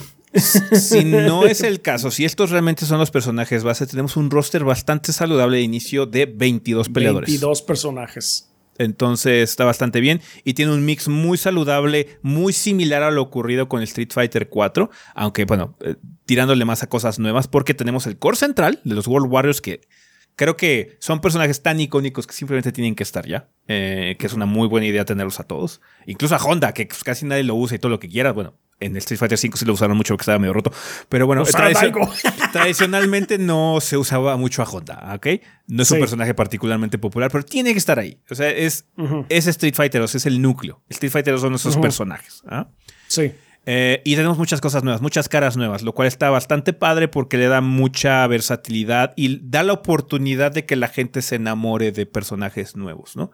Y los que regresan están muy cambiados también. Entonces, eh, pues, si, este, si este resulta ser el roster final, está bastante padre. Es decir, que está bastante padre. Es un buen mix de cosas y de ahí puedes trabajar. Obviamente faltan icónicos. No está Sagat, por ejemplo. Eh, obviamente, si esto es verdad, también Capcom demuestra que son unos cobardes y no está el fuerte. Ajá, entonces, ya. No está nadie del 3, de hecho. No hay nadie del 3, no está Makoto, no está este. Johnny Yang, no está Oro, no está este. Dudley, ni Alex, ni nada. No. Pero bueno. O sea, es que no lo ven. ¿Qué? Es para los Season Pass. No, obviamente algunos los van a jugar para el Season Pass. es más, tampoco está Dan, güey. Y Dan de seguro también va a estar en el Season Pass, güey. Ajá, entonces. El Danimal, el Danimal. Pero está, está my boy Jimmy. No está Sakura, o sea, hay cosas que así como, güey, qué pedo, ¿no? Entonces, ya. Probablemente el primer personaje del Season Pass sea la niña con la que estaba peleando Chuli. que no, está, que no está tampoco. Va a ser la niña y va a ser Sakura. Probablemente. Igual y sí. Pero bueno, ya veremos qué onda con la situación. Si al final resulta que este sí es el roster, si este en realidad es el roster base o si algunos de estos personajes haya que pagar extra porque son parte del Season Pass. Así es. Bien, hablando ya de sistemas, algo padre que tuvo eh, Capcom en esta ocasión lo que decidió hacer es liberar toda la información del juego. Básicamente ya te están explicando cómo va a funcionar ¿Cómo se la va situación. A jugar Street Fighter 6? Em, el corazón del sistema de peleas de Street Fighter se llama el Drive System, el sistema Drive, que es una barra o que depende de una barra eh, completamente separada de la de Super. Esta barra se encuentra justo por debajo de la barra de vida y está segmentada, son seis segmentos. Eh, con esta barra se pueden ejecutar eh, varias acciones universales, que es lo que habíamos platicado. De hecho, es algo que tú habías comentado, Adrián, que querías ver en este futuro, que todos los personajes pudieran hacer las mismas acciones. Ahora lo pueden hacer. De hecho, eh, no hay un sistema. Perro. No hay un sistema parecido al B en el que oh, es que Ryu, si hace el B esto, hace esto. No. Ahora, todos pueden hacer estas acciones utilizando esta barra de drive. Eh, el primero de ellos es el Drive Impact, que es un poderoso ataque que puede absorber un golpe del oponente, muy similar a lo que ocurre con los Focus Attack. Si el oponente está contra la pared, lo hará rebotar contra ella, sin importar si bloquea, si bloquea el ataque o no. Básicamente es un Focus Attack hasta cierto punto, con hay ciertas propiedades del Focus, pero no enteramente, es un poquito distinto. También tenemos parries. Existe el Drive Parry. Ah, bueno, el Focus Attack cuesta una barra, un segmento de barra del Drive, ¿no? De las seis que tienes. De las seis que tienes Otra cosa interesante es que empiezas con el drive lleno. Ah, sí, la barra de drive es llena. Rounds. Sí, empiezas con el drive lleno y se va eh, vaciando conforme pues vas aplicando estas técnicas. Se, va, se va regenerando Se va regenerando con el tiempo. Y corres el riesgo de que si te la gastas toda, entras en un estado de burnout o de agotamiento. Y pues eh, no sé qué significa eso, pero no es bueno.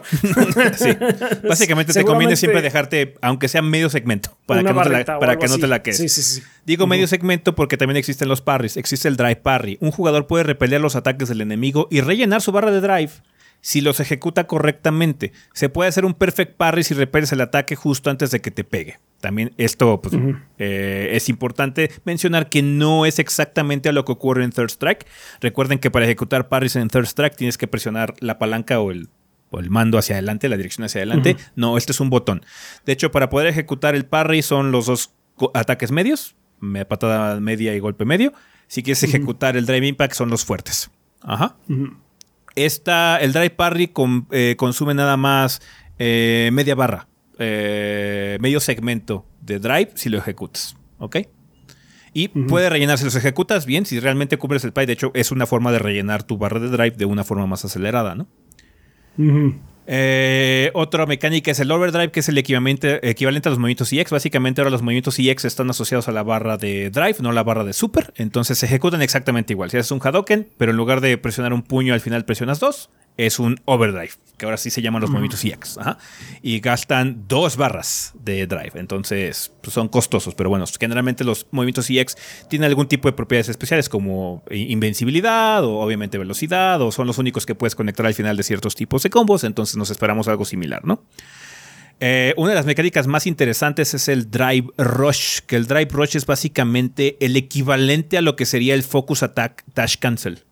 Eh, nada más que ahora está asociado eh, de alguna forma con los parries, no tanto con el, Drive Impact.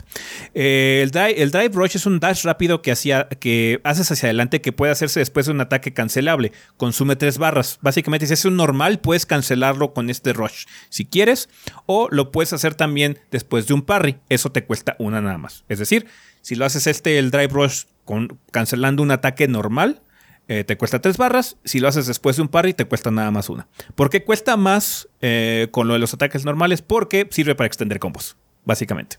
Eh, esta situación. Si es un ataque normal, lo cancelas y sigues haciendo ofensiva, pues bueno, obviamente te tiene que costar mucho porque con eso puedes extender combos. Si no, podrías extender indefinidamente, ¿no? Sí. Eh, también hay otra, otra que de hecho no tenemos aquí en la anotación, que es un, es un reversal. Básicamente mm. los alpha counters regresan.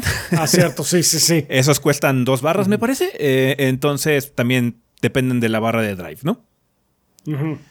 Eh, el sistema pues está interesante, es un sistema universal, es un sistema global que le da mucha flexibilidad al juego, es una mezcla muy interesante de cosas defensivas y cosas ofensivas de movimientos que creo que los fans de Street Fighter pueden reconocer, tanto de la generación de Third Strike como la generación de Street Fighter 4 porque hay muchas similitudes con el parry de Third Strike y el parry y el focus attack de Street Fighter 4, ¿no? Lo más raro ahí que tenemos es que el, básicamente el dash de cancel está asociado con el parry y no con el focus eh, attack, por así decirlo, pero bueno, es parte de lo que hace Street Fighter 6 Street Fighter 6.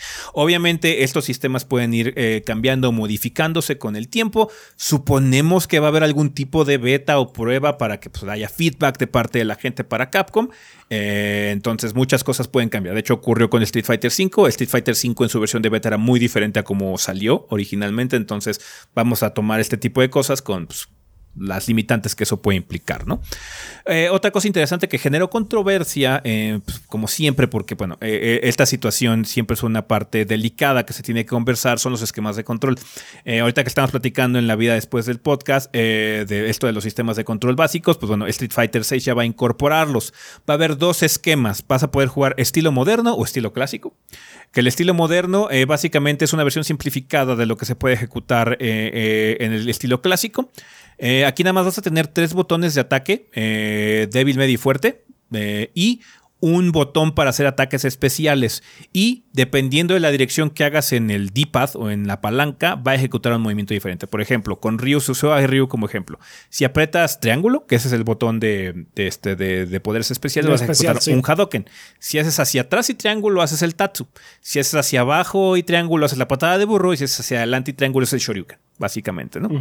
Este sistema está eh, pensado precisamente para darle accesibilidad a los nuevos jugadores, la gente que esté interesada en probar Street Fighter 6 y por ejemplo les llama la atención el modo de historia, el World Tour y quieran empezar a jugar sin tener que complicarse mucho la vida. Aún así, no es un sistema tan automático como hemos visto en otros eh, juegos de peleas, a pesar de que sí tengamos autocombos. Pero lo interesante es que para poder ejecutar los autocombos, necesitas presionar un botón, necesitas mantener presionado un botón porque si no los autocombos no se ejecutan. Entonces hay como muchos seguros para que tú puedas determinar qué estilo de juego quieres hacer. Y el sistema es un poquito más complejo de lo que se espera porque seguimos teniendo tres botones de ataque, muy similar a lo que ocurre con Marvel contra Capcom, por ejemplo, y un botón de especiales. Entonces, no es tan sencillo como otros sistemas, pero aún así siento que nada más es como una rayita o dos por encima de cosas como Smash Brothers. Pues es para enseñar el timing que dijimos hace rato. Ajá. Sí, de hecho, el timing es importante en los juegos de peleas. De hecho, a veces es más importante que la misma secuencia. Porque hay muchos eh, combos, hay muchas secuencias que no entran. A pesar de que apretes los botones lo más rápido que puedas, no entran porque no es rapidez. Hay muy pocos eh, combos realmente que son de rapidez, son más bien de ritmo. Sí. Golpe, eh, no sé, puede ser este, débil, débil, fuerte. Pero como el fuerte se tarda más, tiene que ser en un momento específico. Entonces siento que es bueno tener ese, nivel de ritmo. Bueno, ese nivel de práctica para ritmo, más bien, con el fácil. Yo lo que quiero ver es cómo en, la, cuestión de autocombos, si realmente ese timing se ve involucrado. Porque ahorita en la descripción que tenemos por parte del sitio web, es nada más presiona cuadro cuatro veces. Cuadro, cuadro, cuadro, cuadro, y es un combo, ¿no?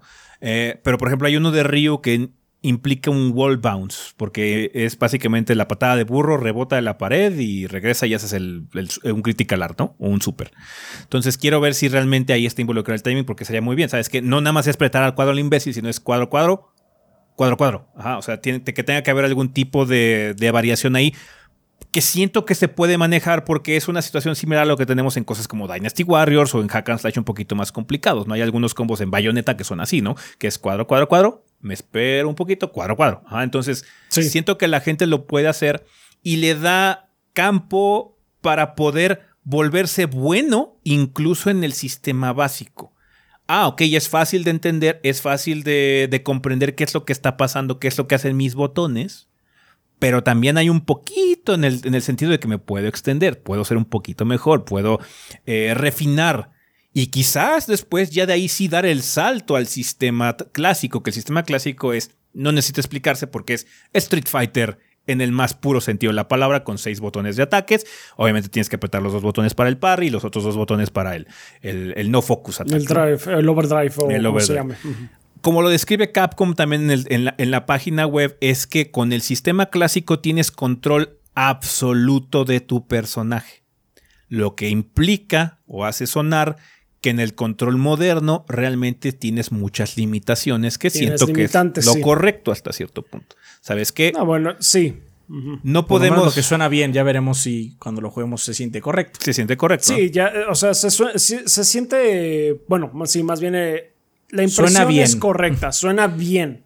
Sobre todo ahorita lo que he estado leyendo, por ejemplo, de la comunidad de la FGC, eh, muchos están eh, contentos porque lo que están diciendo es, este, o sea, nosotros tenemos nuestro esquema clásico, no hay ningún problema con eso, pero la gente que quiere entrarle a los juegos de peleas, ya le va a poder entrar a un nivel básico sin estar eh, teniendo que preocuparse por, el por eh, desempeñarse bien en cuanto a ejecución de combos y todo lo demás de entrada. Eso quiere decir que van a solidificar los eh, fundamentos de del juego de pelea mucho más cómodamente. Conceptos meta. Ah, los, conceptos meta. Futsi. aéreo, futsi. Manejar, manejar barras, todo ese tipo de cosas sin tener que preocuparse por un esquema de control y básicamente las, el pensamiento de tentáculos, de que son demasiados botones, ¿no? lo que y lo que me gusta es que están separados, no ocurran al mismo tiempo. O activas este o activas el otro. Ah, entonces es. Siento que es una muy buena opción que, pues bueno, vamos a ver qué tal funciona, pero bueno, se oye bien. En papel se oye muy bien, sí.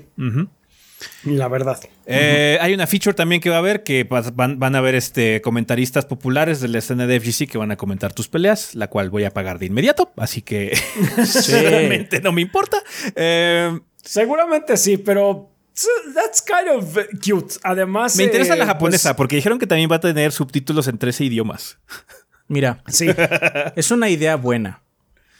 Pero no importa qué tan extenso sea el repertorio, se vuelve aburrido. Pasa, pasa en Fórmula 1, se vuelve en FIFA. Comentarista de FIFA, sí. Se, vuelve aburrido. O sea, llega un punto, ya escuché esto 80 mil veces. O sea. Sí, seguramente se vuelve aburrido. Pero bueno, la idea que tiene Capcom, no sé qué.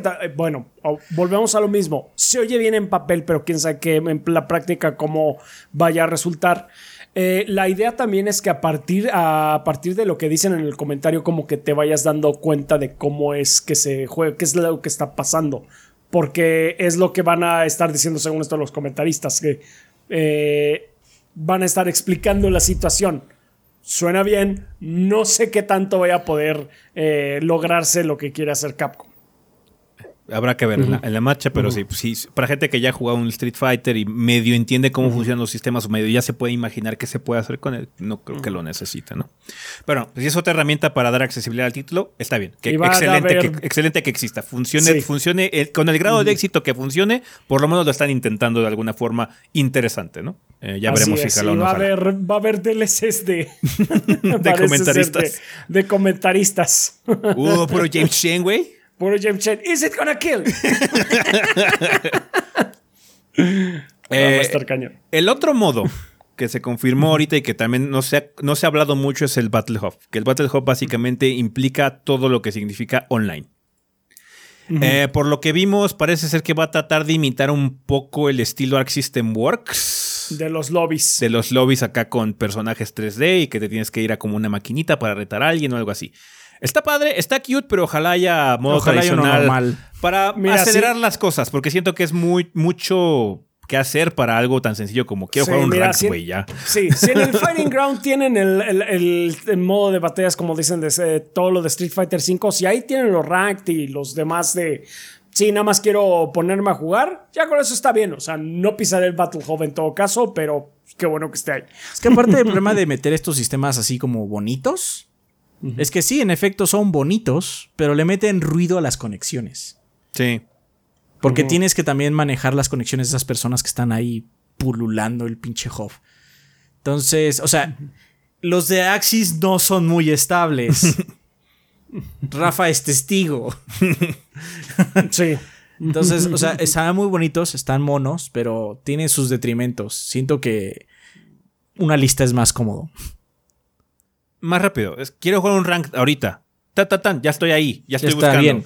No, entrar al lobby, animación y mover mi mono a una pinche maquinita y no, no, no, no, Está, está bonito, no va a negar, o sea, está mono, pero sí está padre una opción más rápido. Está padre y tiene la intención de generar comunidad y está vergas. De hecho, al fondo, a la izquierda del Battle Hub, las maquinitas que se ven ahí tienen title screens de otros juegos, tienen title screens de alfas y de otras cosas por ahí. Entonces la gente está especulando ciertas cosas, pero muy probablemente no sean verdad. Eso no está confirmado. Ajá, pero. Eso no está confirmado, eh, mm. si sirve como una herramienta para generar comunidad y jugar otras cosillas o lo que sea, estaría padre, ¿no? Eh, pero bueno, quién sabe. En general, eh, la gente que he visto eh, involucrada en el FGC y cosas así está bastante contenta. Incluso las, los más cascarrabias, porque hay, mucha gente cascarrabias en el FGC. Eh, ven, con buenos, ven con buenos ojos muchas de las cosas, ¿no? O sea, lo peor que ocurre, ah, hay modo fácil, hay modo control fácil. No me importa, no lo voy a usar. Sí, no lo voy a tocar. Ajá. Pero creo que después de todo lo que ocurrió con Street Fighter V y lo que ha pasado con los juegos de peleas que hay títulos muy padres que desafortunadamente no se desarrollan a todo su potencial como KOF o la lucha que ha tenido constante Guilty Gear y cosas así por el estilo. Y ves que juegos como Dragon Ball Fighters, Tekken, Smash, sí proliferan y la comunidad se vuelve más grande. Creo que ya, ya la mentalidad es un poco más abierta, así de como que sí necesitamos hacer algo, güey, ajá, para que esto esté saludable, porque pues, está como de haber las mismas caras todo el tiempo, ¿no? Entonces sí, eh, muchos la han visto como en los juegos. Yo, yo estoy bastante complacido con lo que han mostrado. Incluso si el roster de personajes resultará, a pesar de que no haya ningún personaje que realmente eh, me llame ahorita la atención de forma inmediata, pues... Eh, pues sí, está padre la situación. Ya veremos cómo funciona. Por ejemplo, Guile o Honda o lo que sea que algunos que solía usar. cositas por el estilo, pero ya.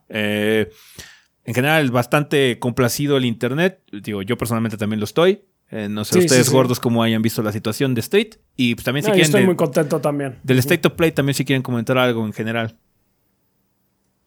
Pues el State of Play estuvo cortito, pero... Bien. Bien, o sea, hubo, hubo anuncios eh, de franquicias grandes. Resident, eh, Street, y Final. Me, me, apena un poco que el Final sea hasta el próximo año, pero eso es porque pues lo quiero jugar, muy obvio. Sí. Del Street en particular, eh, pues me gusta esta idea. O sea, cuando llegó el 5, pues el 5 tenía una idea de vamos a hacer todo por el core. Que no es una idea mala, como mencionamos, tienes que darle su lugar porque ellos son pues, los que juegan más, obviamente. Pero por lo mismo barrieron a todos los demás, ¿no? O sea, hasta ya en subsecuentes versiones les dieron algo. Inicialmente estaba muy, muy, muy, muy desértico. Y quién sabe si ya fue demasiado tarde como para que se yo, no, Yo, creo que fue, yo creo que fue demasiado tarde. Porque, o sea, año con año, Evo, Evo con Evo, este, Street Fighter V, estaba padre verlo, pero no había el mismo grado de entusiasmo que pasaba con Street 4. Sí. Street 4 fue una bestia que quizás no se pueda repetir. No estoy diciendo que el 6 va a hacer eso, no estoy diciendo eso. Porque no, Street Fighter 4 salió en un momento muy diferente, en una época muy diferente, donde los juegos de peleas no eran nada, banda. no, eran nada, perdónenme, pero los juegos de peleas no eran nada. Ajá. era, un nicho más pequeño que otras cosas. Era, era, un nicho mucho más pequeño de lo que es hoy día. Que por sí es pequeño, pero ha crecido mucho. Y Street Fighter 4 fue la punta de lanza para que eso creciera, ¿no? Pero ese entusiasmo se pudo haber eh, empujado para el 5 y no, se perdió por lo que mencioné, ¿no? Entonces espero que este sexto, con estas nuevas herramientas, pues eh, encienda, se encienda nuevamente la pasión por Street. Street es un juego muy padre. Entiendo que los Mortal Kombats, los Tekkens, los KOFs, los Samurai Shodown tienen su propio sabor, tienen su propia magia, tienen su propio eh, nicho. Pero Street Fighter es el juego de peleas más sencillo si no contamos Smash. Smash lo que tiene es que tiene todos estos personajes que son de otras propiedades y que hacen muy atractivo jugarlo. Street Fighter es atractivo por sí solo. Porque es el primero. Mucha gente sabe quién es Ryu. Mucha gente sabe quién es Chun-Li. De hecho, me acuerdo que en el 3, me acuerdo que en Street Fighter 3 había una queja de por qué no estaba Chun-Li. sí. En, el primer, en la primera iteración de Street Fighter 3 no había Chun-Li y así como, qué chingados, es Street Fighter. no, y de hecho ahorita oh, Capcom está en la fase de lavado de cerebro, por eso está saliendo en Fortnite y está saliendo en Brawlhalla y está saliendo en todos lados.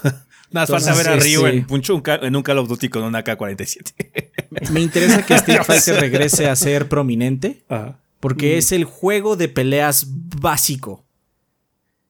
Mucha gente, voy a repetir, mucha gente va a decir, es que es Smash. No, porque Smash no es igual a otros juegos de peleas. Si yo aprendo a jugar Smash, no puedo jugar este, ni KOF, ni Mortal Kombat, ni Soul Calibur, ni nada de eso. Con Street puedo aprender las bases de todos esos. Tienen sus diferencias. O sea, no estoy diciendo que juegue Street Fighter y es un maestro en Tekken, pero puedes entender mucho más. Puedes entender mucho más porque de, Street Fighter nacen una cantidad de juegos estúpida hacia arriba. Ajá. Y es necesario a mi ver que ese juego esté, esté fuerte. Sí. Y me alegra mucho que esté multiplat. Sí, multiplat. Y ojalá que el World Tour sea algo interesante. O por lo menos lo suficiente entretenido como para que puedas invertir tiempo en él y se sienta que no malgastaste, ¿no? Eh, están pensando fuera de la caja. O sea, no es un, no es un single player tradicional. O sea, ya en el sentido tradicional eh, NetherRealm, ¿no? Porque NetherRealm normalizó, normalizó lo que es el modo historia de los juegos de pelea. Esto es otra cosa. ¿ah? Entonces, sí, hay que ver qué explica Capcom al, al, al respecto debe haber algún tipo de enlace con los viejos World Tour porque han utilizado el término World Tour para otros modos. El último creo que fue en el alfa de, de PSP o algo así, había un World Tour, una cosa así. Eh, en alfa 3 de PSP, una cosa así. Entonces, eh, a ver si hay algún tipo de similitud o lo que sea, pero se ve interesante. Eh, se ve, si es como una especie como de pseudo RPG donde vas aprendiendo. Es que ahora Chuli te enseñó su patada y Río te enseñó el Hadoken o lo que sea. Me, me recuerda, ¿sabes a qué? Me recuerda al Xenoverse. Mm. Mm. Donde vas con Piccolo y te. Piccolo te dice.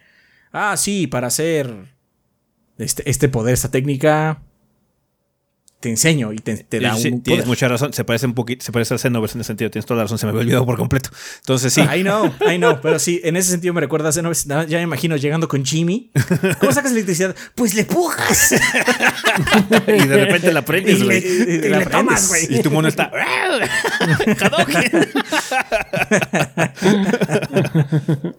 Uh, pero bueno, ahí está. Eh, díganos, banda, ¿qué piensan ustedes de lo de State of Play? ¿Alguna cosa que hayan notado? Sabemos que nos extendimos mucho en Street Fighter, pero había mucho que hablar de Street Fighter. De los demás, nada más son el trailer y confirmaciones de fechas y cosas por el estilo. Entonces, cuéntenos qué les pareció esto del State of Play. Eh, en general, estamos bastante complacidos. Fue rápido y contundente eh, en muchos sentidos.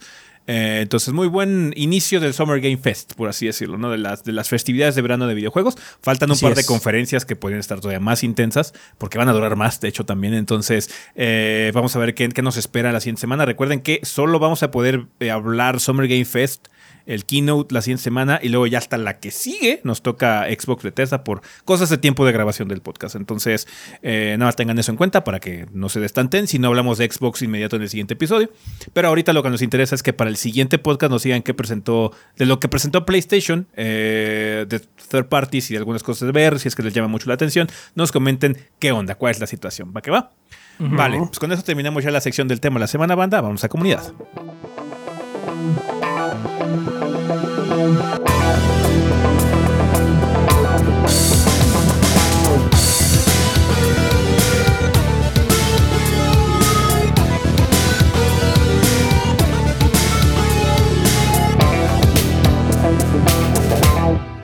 Ok, banda, pues ya estamos aquí en, la sección de comunidad, que siempre es un excelente momento para agradecer a los patrocinadores oficiales del podcast, que como ustedes saben, banda, son todos nuestros Patreons que han decidido donar 20 dólares o más durante el mes correspondiente.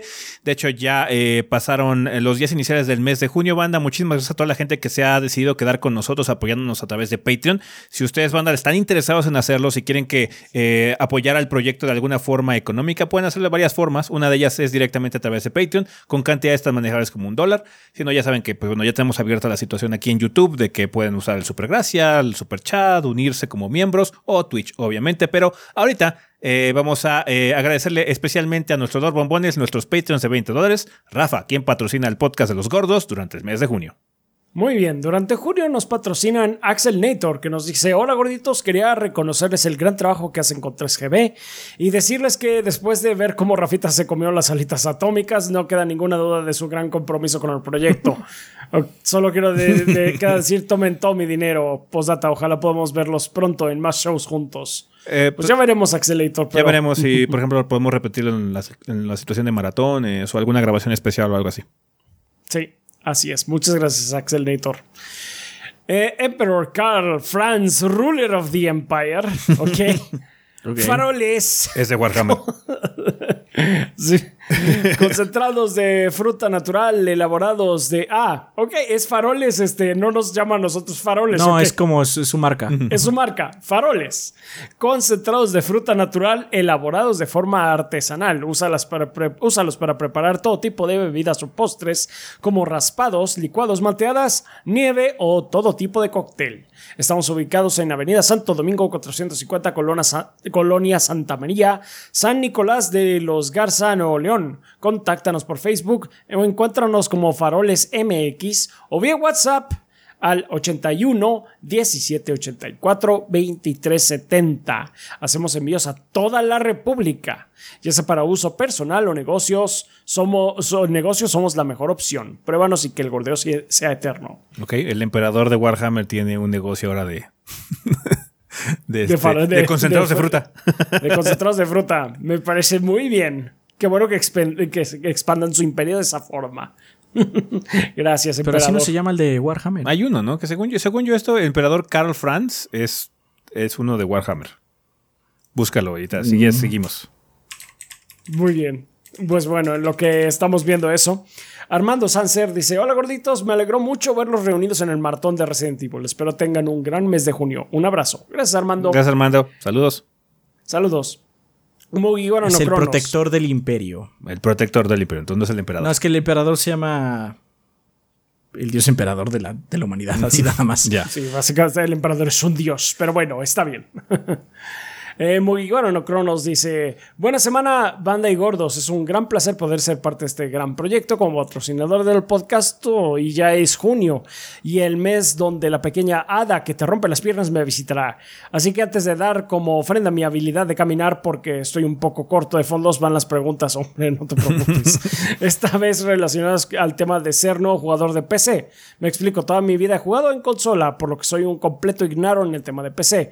Una vez un amigo me, que le llamó la atención una PC gamer me preguntó cuál le convenía, una AMD o una Intel. La neta no supe qué mierda decirle. Tengo entendido que una Core i3, por ejemplo, es mejor que una normal. Así que mi pregunta es la siguiente. Según su experiencia o apreciación, ¿cuál conviene más? ¿AMD o Intel para correr videojuegos en general?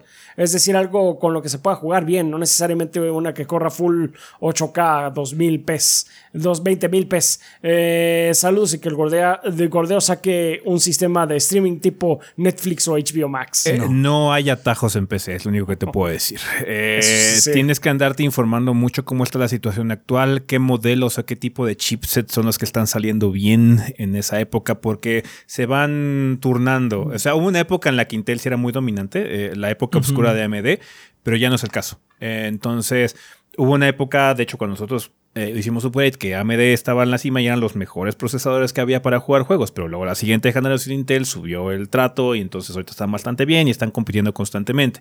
En cuestiones de laptops es peor porque ahí luego hay revisiones de chipsets y cosas así que tienes que checar. Ah, es que la revisión 2 de este de Intel tenía un problema y no corría tan chido, tenía este bug. Desafortunadamente. bueno, sí te puedo decir. sí, sí.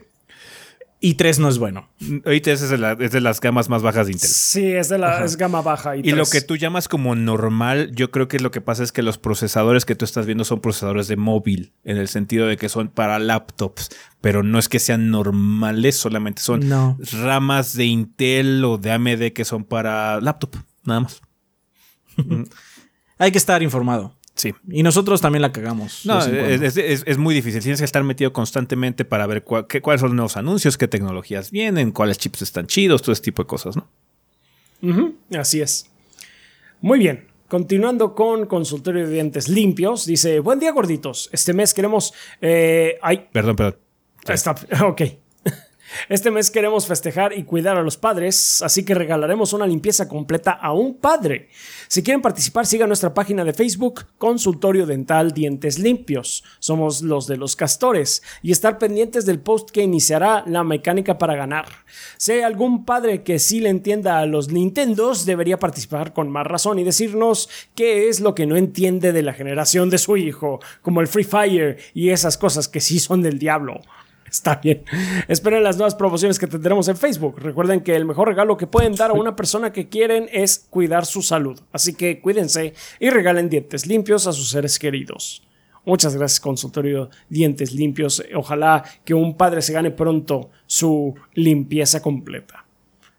Eh, continuando con Pedro Alberto Ramírez Arciniega, nos dice que hay gorditos, esperando que se encuentren muy bien y que la semana les haya sido leve. En esta ocasión me gustaría compartirles que estuvo muy chingón el experimento de poner el podcast 483 en vivo. Probablemente este también haya sido en vivo, así que saludos al chat. saludos al chat. ya que la banda que estuvimos en la transmisión lo disfrutó y envió harto apoyo al gordeo. Desde hace tiempo me decidí apoyar a este gran proyecto por la calidad de las reseñas, minis y grandes. Poco a poco fui descubriendo videos como el de recomendaciones sobre, sobre libros de ciencia ficción del 2017, donde Adrián en una hora y media hace unas excelentes recomendaciones de libros de mi género favorito. Después descubro videos de Arto Fanarto, que por cierto son ampolletas de risa pura, y es donde me di cuenta que me habría gustado incrementar mi apoyo al proyecto, al menos con un dólar por cada episodio, porque a pesar de los números, eh, no tan altos de vistas, la forma de comunicarles de que siguieran con esos shows, pienso que habría sido con una donación a los videos en específico. Después se vino la chance de eh, que Adrián se incorporara de tiempo completo al proyecto y fue cuando la banda se unió y no pude, no dudé en incrementar mi apoyo en Patreon para la que la pila de literatura, arte fanato y Java y anime no tuvieran tal vez algún tipo de término, pues mm. era solo, solo era compartirles esos gorditos. Saludos y larga vida al gordeo. Arte fanato no, tiene, no tiene riesgo. O sea, lo peor que puede pasar con Arte fanato es que nos tardemos en juntar más de 10 entradas y por eso no salga como episodio. Pero luego generalmente cuando nos esperamos es cuando hay mayor calidad porque la gente no se estresa mucho y saca sus mejores artes que nos mandan para esos episodios. Así es. Así es. Muchísimas gracias por tu apoyo. Denis Flores nos dice... Gorditos, otro mes más, gustoso de apoyarlo. Su proyecto es uno de, los, de mis pasatiempos que más he disfrutado desde hace aproximadamente, uy, perdón, nueve años. Ustedes son los mejores. Gracias. Muchas gracias. Esta, esta semana nos pregunta o nos dice, les había preguntado desde hace un tiempo sobre un juego similar a Warcraft 3, a lo cual respondieron uno del Señor de los Anillos. Lo encontré y se llama La Batalla por, la Tierra, eh, Battle for Middle Earth, o la Batalla por la Tierra Media. Existen dos juegos y en efecto se parecen muchísimo. De hecho, esos son muy buenos. Me encantaron, pero pues no puedo encontrarlos por ningún medio de manera legal, lo cual lastimosamente tuve que recurrir a la piratería, lo cual mi pregunta es, ¿existe un punto donde la piratería esté justificada? Esto podría ser de manera de preservación en casos específicos, ya que por ejemplo Black and White 2 tampoco he podido conseguirlo legal. Si no puedo conseguir el juego legalmente, sería quedarme sin jugarlo. Pues en teoría eso es lo que debe ocurrir. O sea, cada quien, como siempre les hemos dicho, es que aquí en ningún punto van les vamos a decir, sí, piratea. Si eso es lo que están esperando de nosotros, no lo van a obtener. Entonces, lo que te podemos decir es que depende de ti. Tú sabes lo que haces, tú sabes ya estás grandecito, güey, no, no, te tengo que decir absolutamente nada en muchos sentidos.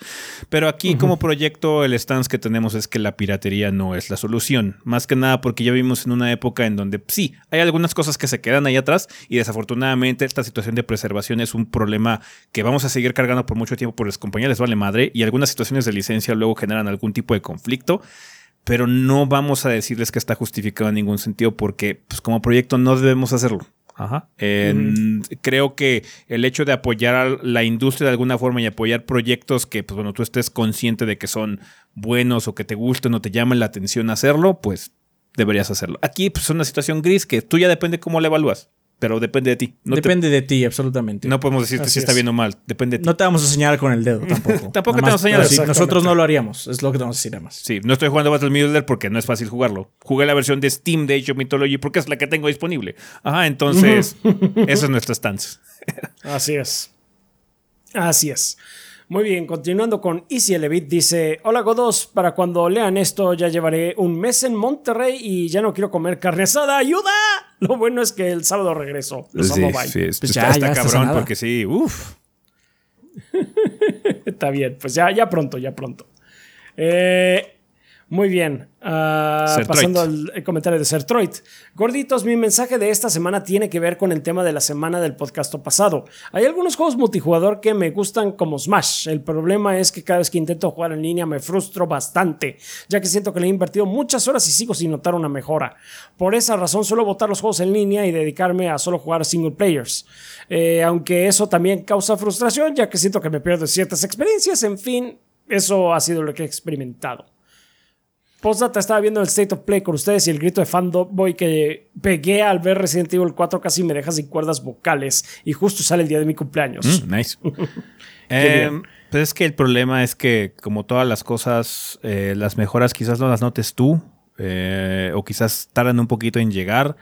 El chiste es constancia. Te puedo decir que es un proceso lento que lleva años, pero sí, sí se nota. O sea, si llega un punto en donde ya no eres el mismo, ya no caes en las mismas trampas, ya no eh, ves el juego de la misma forma. Entonces, un problema que tiene Smash es que tiene un roster gigantesco. Entonces, a mí personalmente me daría hueva.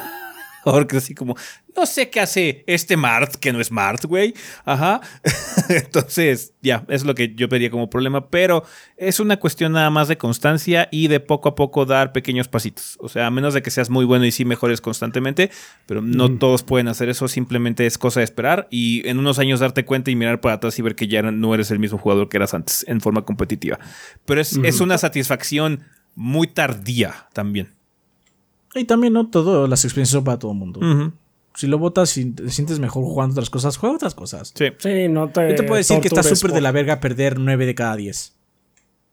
Y aunque sea satisfactorio después de jugar 8 años que ya entiendo cosas, o sea, ocho años o cinco años, qué hueva. Hay mucha gente que no tiene ese tiempo. Exacto. Tienes, que, tienes que amar el juego lo suficiente como para que esas derrotas las veas como algo válido. Porque yo estaba en esas noches en las que no he ganado más que dos. Pero I really like the game. Me gusta mucho estar en las peleas. Estar constantemente peleando ahí porque siento que estoy aprendiendo. Pero es una mentalidad muy particular que no tiene todo el mundo. No tiene todo el mundo. Y entiendo muy bien la frustración. Pero lo que te puedo decir es que es parte del juego. O sea, hay noches muy malas que te van muy mal. Pero el chiste es que una semana después o un mes después, esa noche o el equivalente a esa noche va a ser completamente opuesto. Así es, efectivamente. Muy bien, seguimos con Rulon Kowalski que dice, cuando mi mamá, la religión o la vida me fallan al responder mis dudas, me veo forzado a recurrir a los gordos para encontrar soluciones. Muy mal. Mal.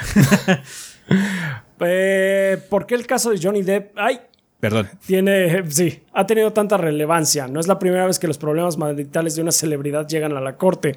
Por eso no entiendo qué hace tan especial este caso. No me preguntes a mí, no me importa. Yo no lo he visto, la verdad me ha valido verga. Sí. Y YouTube se ha encargado de que mi feed esté lleno de esa porquería. y no me interesa, la neta no me interesa. Sí, no sé tampoco. Es una mala fuente porque aquí a, los tres nos vale verga, cabrón. Eh, no, yo sí lo he seguido, pero lo único que ah, te puedo decir es que hay soy chismoso. ¿Qué, te, qué más te digo? ¿Por qué ha tenido tanta relevancia? Porque soy un morboso. No, yo lo veo así como, what the fuck, why the fuck is this in my fucking timeline? Así como. Sí, o sea, yo nunca he visto nada de eso y mi, y mi timeline y mi YouTube está cargadísimo de eso, así como, pues yo no me interesa. Déjame en paz. pues sí. Eh, pues sí, ¿por qué ha tenido tanta relevancia? Pues porque la gente es chismosa. Y porque la gente es chismosa. Soy chismoso, por eso lo he estado siguiendo. Algo tonto que descubrí esta semana es que Epic Games no tiene un soporte directo de controles. Lo que hice fue vincular el launcher de Epic como si fuera un juego de Steam y de ahí correr el juego. Muy raro. Pues depende de qué juego, ¿no? Porque depende de qué juego, sí. sí. yo jugué Final 7 con control. Sí, supongo que lo que te refieres es eso, que el, launcher no los reconoce como tal, como lo que tiene Steam, pero mm. sí puedes jugar con control sin problemas. Sí, Con los juegos que lo soportan, obviamente, pero. Ajá, sí, claro. Ah, sí, claro, claro, claro. Saludos. Postdata, no me había dado cuenta que Patreon ya pone en pesos mexicanos cuánto dinero tienen acumulado. Muchas gracias. No, pues sí, ya, ya, este, afortunadamente ya Patreon ya está regionalizado en ese sentido. Sí, nosotros, yo no sé cómo hacer el cambio en muchas cosas porque estuve explorando y no, no me da como la opción. Nosotros tenemos que seguir viendo las cosas en dólares. Quizás sea una cosa por partes para que después se actualice.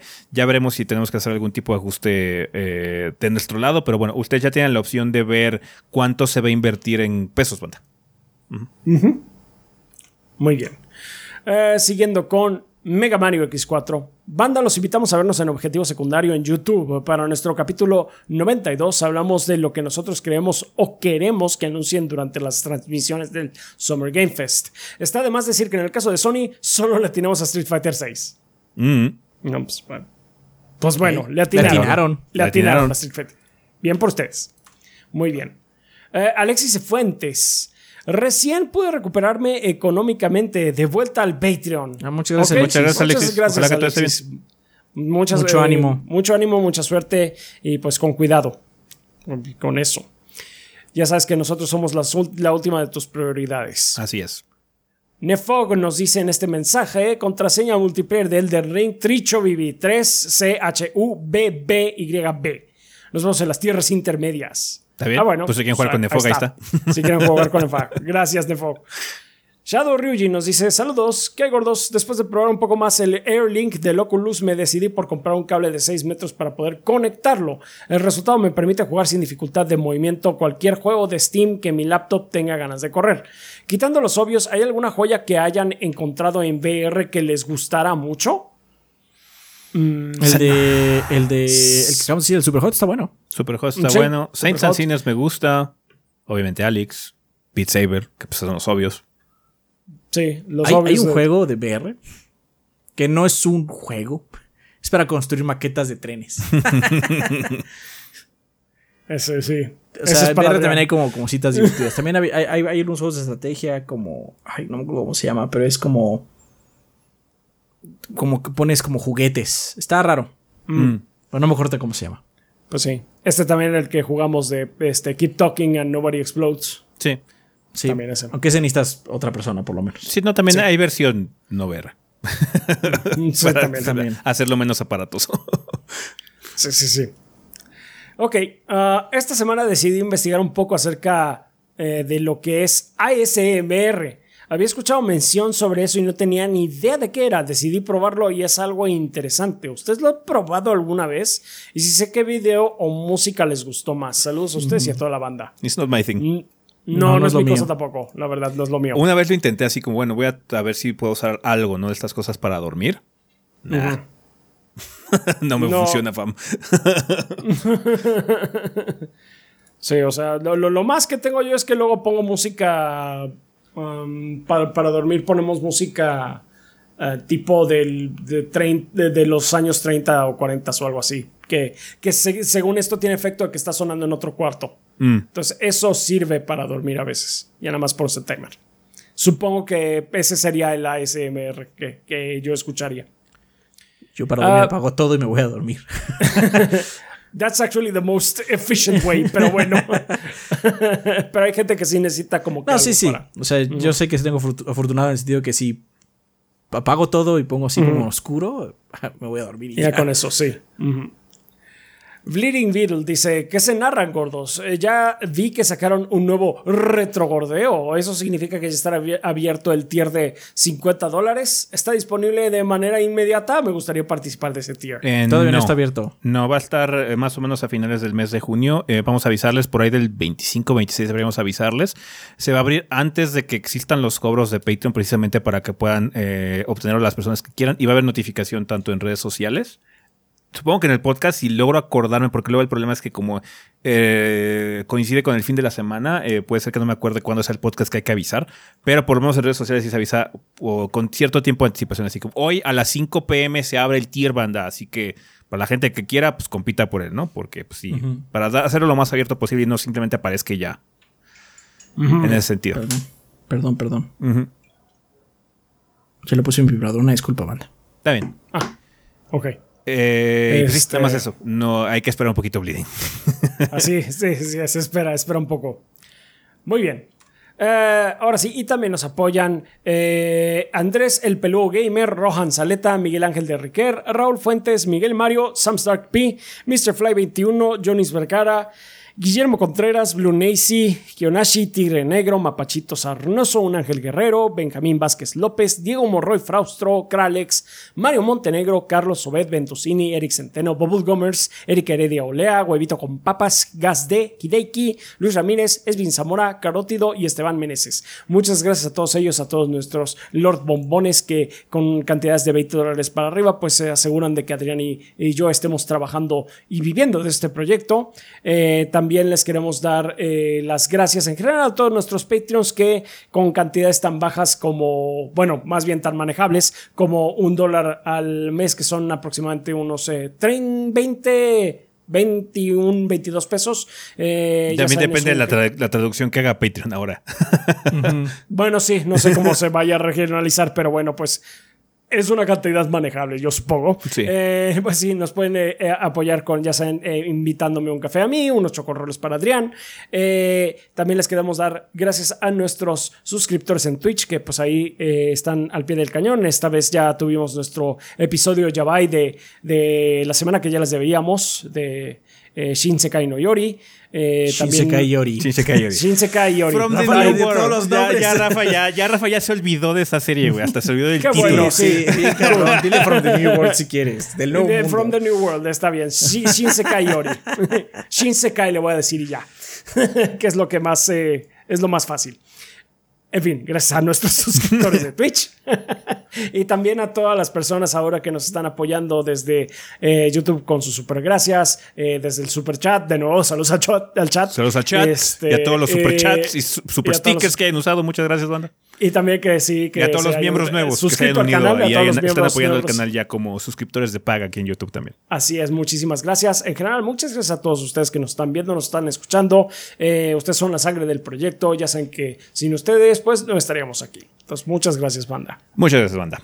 Vamos a pasar ya a la sección de preguntas, que ahorita vamos a limitarnos a dos preguntas, eh, porque no llegaron tantas en esta ocasión. Eh, ojalá podamos contar con más la siguiente semana. Por favor, dejen preguntas, banda, aquí en el, en el, en el video de YouTube si tienen alguna duda o algo así que quieran hacer. Eh, nada más, por favor, coloquen la palabra pregunta aquí en los comentarios del video de YouTube, sino también en la página. Ah, pueden hacer lo mismo en el post del podcast o utilizar nuestra sala de Discord específica para preguntas. Ahorita que pues viene el, el, el NOE 3, pues seguro hay muchas dudas para varios de ustedes. Entonces, por favor, no dejen de preguntar a ver si son seleccionadas para aparecer en un episodio futuro. Pero bueno, preguntas como cuáles, como la de José Velázquez, que nos escribe de YouTube que dice, ¿cuánto tiempo más creen que duren los juegos o consolas retro? Me explico, muchos de nosotros tenemos colecciones de juegos de cosas con ya bastante edad, cosas de hace 30 o 40 años. ¿Cuánto tiempo más seguirán funcionales, jugables? ¿Qué será lo mejor para preservarlos? En fin, les agradezco goritos, hacen mis lunes muchos más a menos que el gordeoso eterno. Es chistoso esta pregunta porque algo que no es ilegal es la emulación. Lo que sí es ilegal es tener el ROM. Ajá, tener el juego, la propiedad intelectual. Sí. Pero no es ilegal tener un emulador. Porque, o sea, el emulador también puede ser físico. De hecho, muchas eh, consolas eh, retro, como el Nintendo, tienen nuevas versiones, nuevas conversiones donde puedes jugar tus cartuchos. Nada más que pues no es un Nintendo vendido por Nintendo. Es otro aparato que corre esos mismos juegos. Y eso no, no rompe la ley. Entonces, gran parte de lo que se puede hacer es justamente eso, usar esos sistemas que funcionan con tus cartuchos.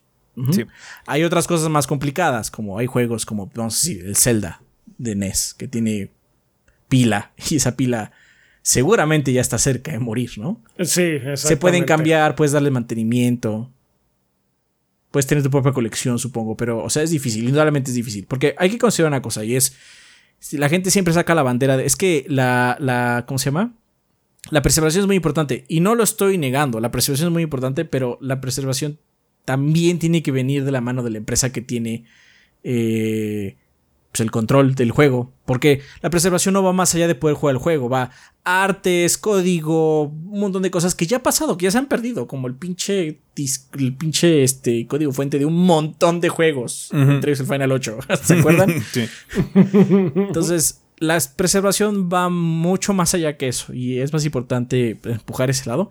Pero si te preocupa no poder jugar tus cartuchos.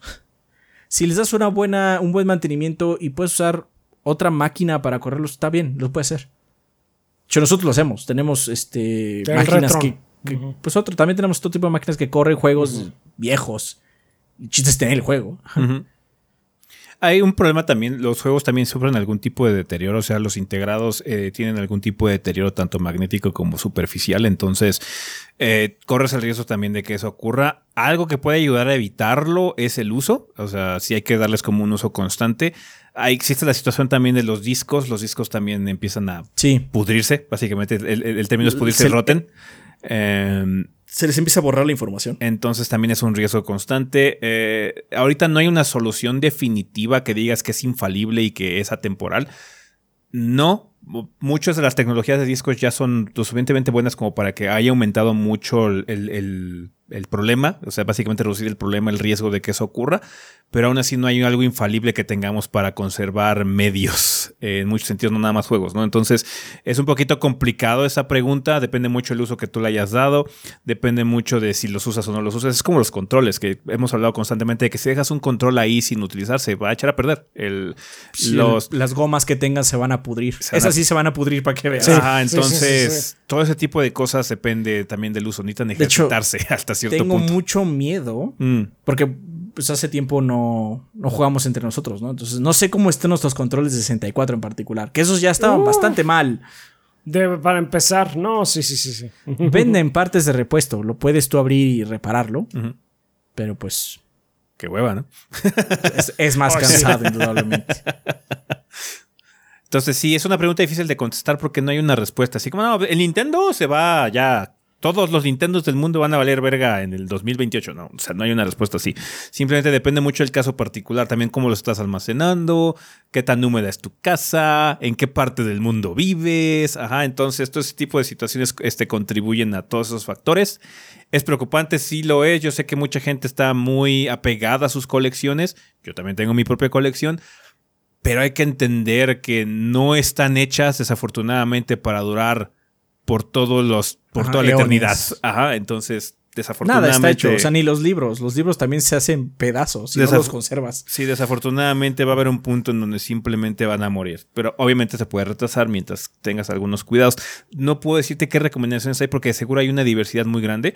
Creo que ahí el que mejor te puede ayudar es Artemio. Artemio es, un, es una excelente fuente de este tipo de temas. Entonces, por favor, contáctalo. Eh, ojalá también podamos contar con su presencia en, un futuro para hablar de estos temas otra vez porque él se dedica a eso. Entonces, eh, igual y tiene alguna idea de, de que puede ayudar. Para conservación física, que pues él se encarga, se encarga mucho de software y de, cosas de emulación, de conservación de ese tipo. Pero pues quizás interesante, si no él, si él no sabe directamente alguna referencia, por alguien que sí sepa, ¿no? Porque no es un tema fácil de responder. No, hay que, hay que, rascarle mucho. Sorry, José, que no seamos de mayor ayuda, pero sí, ese es como que, es lo nuestro alcance, eh, desafortunadamente, hasta el momento. Eh, el Escuadrón 501 nos escribe de YouTube. El heroico, por favor. El heroico, heroico Escuadrón 500. Eh, nos escribe y dice: Los gorritos, espero que se encuentren bien. Les agradecería que respondieran unas dudas. Yo me quedé en cuanto a consolas de sobremesa en el PlayStation 2 y el Xbox original. Quiero comprar una de actual generación y me surgen dos preguntas. La primera, en su experiencia, ¿en cuál de las dos plataformas, Series X y PlayStation 5, tiene un buen desempeño en cuanto a películas y música en formato de disco. Ok. Eh, ambas manejan películas. Ajá. Sí. Eh, si no estás acostumbrado a usar un control para ver películas, es raro. Es muy raro. Porque generalmente los triggers es para avanzar la película y los botones de la cara del control sirven para pausa, este, play y todo eso, ¿no? Pero varía de control en control o de plataforma en plataforma. Y de hecho, por lo menos en PlayStation, de PlayStation en PlayStation varía también. Es una, es una porquería. Si te interesa mucho, siempre venden controles de media directamente, como un control común y corriente para ver películas. Entonces, si vas a ver muchas películas en tu consola, ya sea series o consigue uno de esos controles. Sobre música, el PlayStation 5 no, no, no, no reconoce un CD. No, sabe que es un CD. Te lo decimos porque cuando elegimos tu pregunta fuimos a investigar. Sí, de hecho. yo le metí CDs a mi, a, mi Play y el PlayStation no sabe ni qué chingados es. El Xbox sí. Entonces, si te interesa una que haga las dos cosas, el Series. El Series X. No puede ser el Series S porque no tiene lector. Tiene que ser el X. Sí. Y eh, pues trata de conseguir el control. No es que no se pueda usar el control del Xbox como eh, tu control para manejar la película. Se puede y te puedes acostumbrar, pero tiene sus detalles malos que también le pasa al Play. Y es que generalmente los triggers son para adelantar. Y entonces, pues tú dejas el control. No sé, digamos, pones la escena que te gusta o pones la película y luego dejas el control en la mesa y en el momento que haces acción, tocas un trigger y depende de la película, ¡eh! tiene un espasmo porque pasa algo con el control. Sí. Y pues entonces tienes que ponerlo con mucha delicadeza donde quieras ponerlo. Y digamos que lo pones en un sillón. Sí, el del Xbox tiene un poquito más aguante, pero el del Play es un constante hazard de que ocurre eso porque no tiene ningún tipo de protección. digamos que dejas el control en el sillón o la cama y pues otra persona o tú mismo lo golpeas sin querer, ¿no? Con el pie. Ni siquiera estoy eso fuerte, así como lo rosa y de repente ¡ah! otra vez hace esa mamada, ¿no? Entonces ver películas se puede, pero sí hay que tener esas condiciones con el control en particular. Entonces generalmente venden estos controles que son Los de, media. Tele. Ah, son de tele básicamente y tienen las mismas funcionalidades, pero en un, en un, en un paquete más cómodo para ese tipo de estilo. Son los controles oficiales de cada consola. No estoy seguro si el Series X tiene. No lo he visto. Si no, seguro hay third parties también. Igual hay third parties. El del PlayStation, el PlayStation sí tiene. De hecho, yo lo tengo porque nos lo mandó Sony en su momento y pues yo lo uso. Es bastante cómodo y sí, es la forma para ver películas o streaming y todo ese tipo de cosas porque con el control está como más de hueva. Entonces sí. Pero pues ese no te sirve porque necesitas también música. Ajá. Música es el Xbox. Si quieres música en CD, Xbox. Eh, ambos tienen Spotify y eso, pero. En cuanto a reproducción de películas, así como 4K y Blu-ray, ese tipo de cosas, las dos se han ido como actualizando. Eh, tienen como features distintas, pero en general las dos cumplen con lo básico. No son, no son los mejores reproductores de Blu-ray. Eh, pero de lejos tampoco son los peores. Tampoco son los peores. Ajá, este, O sea, no es así como un Blu-ray que compras por 300 pesos y pues tiene sus deficiencias. Yo, yo compré uno hace poquito, barato, Barato, Es que se, cuesta, le cuesta mucho leer. O sea, pones el Blu-ray y se tarda como en arranca. Eso no pasa. Es, como tiene más potencia la consola en general, ambas, pues la aprovecha para que carguen algunas cosas más rápido y demás. Y en casos muy contados, muy, muy, muy raro, algunos tienen como cosas especiales. Si pones este Blu-ray en un Play, tiene una carátula especial, pero son pequeñas, es la verdad. Vale. Eh, pues sí, banda, estas son las únicas preguntas que tuvimos en esta ocasión. Ojalá podamos contar con más. Ah, no, perdón. Falta otra, ¿no? Falta otra, sí, es cierto, perdón. Se me olvidó que Escuadrón tenía una segunda. Eh, es que no está, como no está separada, es como un, está es un párrafo enorme. Ah, sí, sí, sí, sí. Bueno, no, no, es un párrafo nada más continuo. Dice, la segunda es, ¿recomiendan crear una cuenta, ya sea de Microsoft o Sony, y comprar juegos digitales sin tener alguna de las consolas? No. No. No. La única forma en la que podría recomendarte algo así es si tienes una PC eh, que pueda correr los juegos que tiene Microsoft. En, eh, y que, y que estén compartidos pues, en ambos lados. En ese caso, sí. De otra forma, no, no lo hagas. Es que no, o sea, quizás tengas la idea de que eventualmente te vas a comprar la, la consola o algo así, pero no estás 100% seguro y mejor invierte en algo que puedas disfrutar de forma inmediata. No, aparte, la ventaja de esas dos consolas en particular es que generalmente sus juegos eh, first party a la larga bajan de precio. Entonces, cuando te compres la consola, los juegos que sean como de la librería interna de la, de la compañía seguramente van a tener un precio o reducido o algún tipo de eh, oferta. Y si no, te puedes esperar un poquito más. Y esos siempre están en oferta. O si no. ¿Sabes que Viene la oferta final de año, pues pon esos. Van a estar en sus respectivos Game Pass. Ajá, entonces. O cuando te la compres, cuando tú decidas comprártela, a lo mejor viene tu, tu consola con un bundle. Ajá. Voy a comprar el Xbox, pero también trae Minecraft y tiene. No sé. Yo tengo un, yo tengo un One que venía con Anthem. la mejor consola de Adrián. La consola de Anthem. Entonces, lo que puedes hacer es eso, o sea, esperarte un bundle que quizás te llame la atención con algunos juegos y si no, espera, o sea, no pasa nada si no los compras ahorita y los compras después. Van a estar más baratos. Así es. Ahora sí, sin más me despido sin antes mencionar que el gordo es eterno y que viva el kit norteño. Pues es el único kit que hay. Eh, sí, el original, los otros, los otros son como de mentiritas, nada más. Eh, pero bueno, ahora sí ya, perdón. Una disculpa, banda. Ahora sí ya son todas las preguntas que tuvimos en esta ocasión. Ojalá podamos contar con más para el siguiente episodio. No dejen de dejarlas, ya saben dónde. Aquí abajito en los comentarios, nada más por favor coloquen la palabra pregunta o tema de la semana si es que quieren que vaya para la situación de la vida después del podcast. Y con eso concluimos la sección de comunidad, así que a despedidas.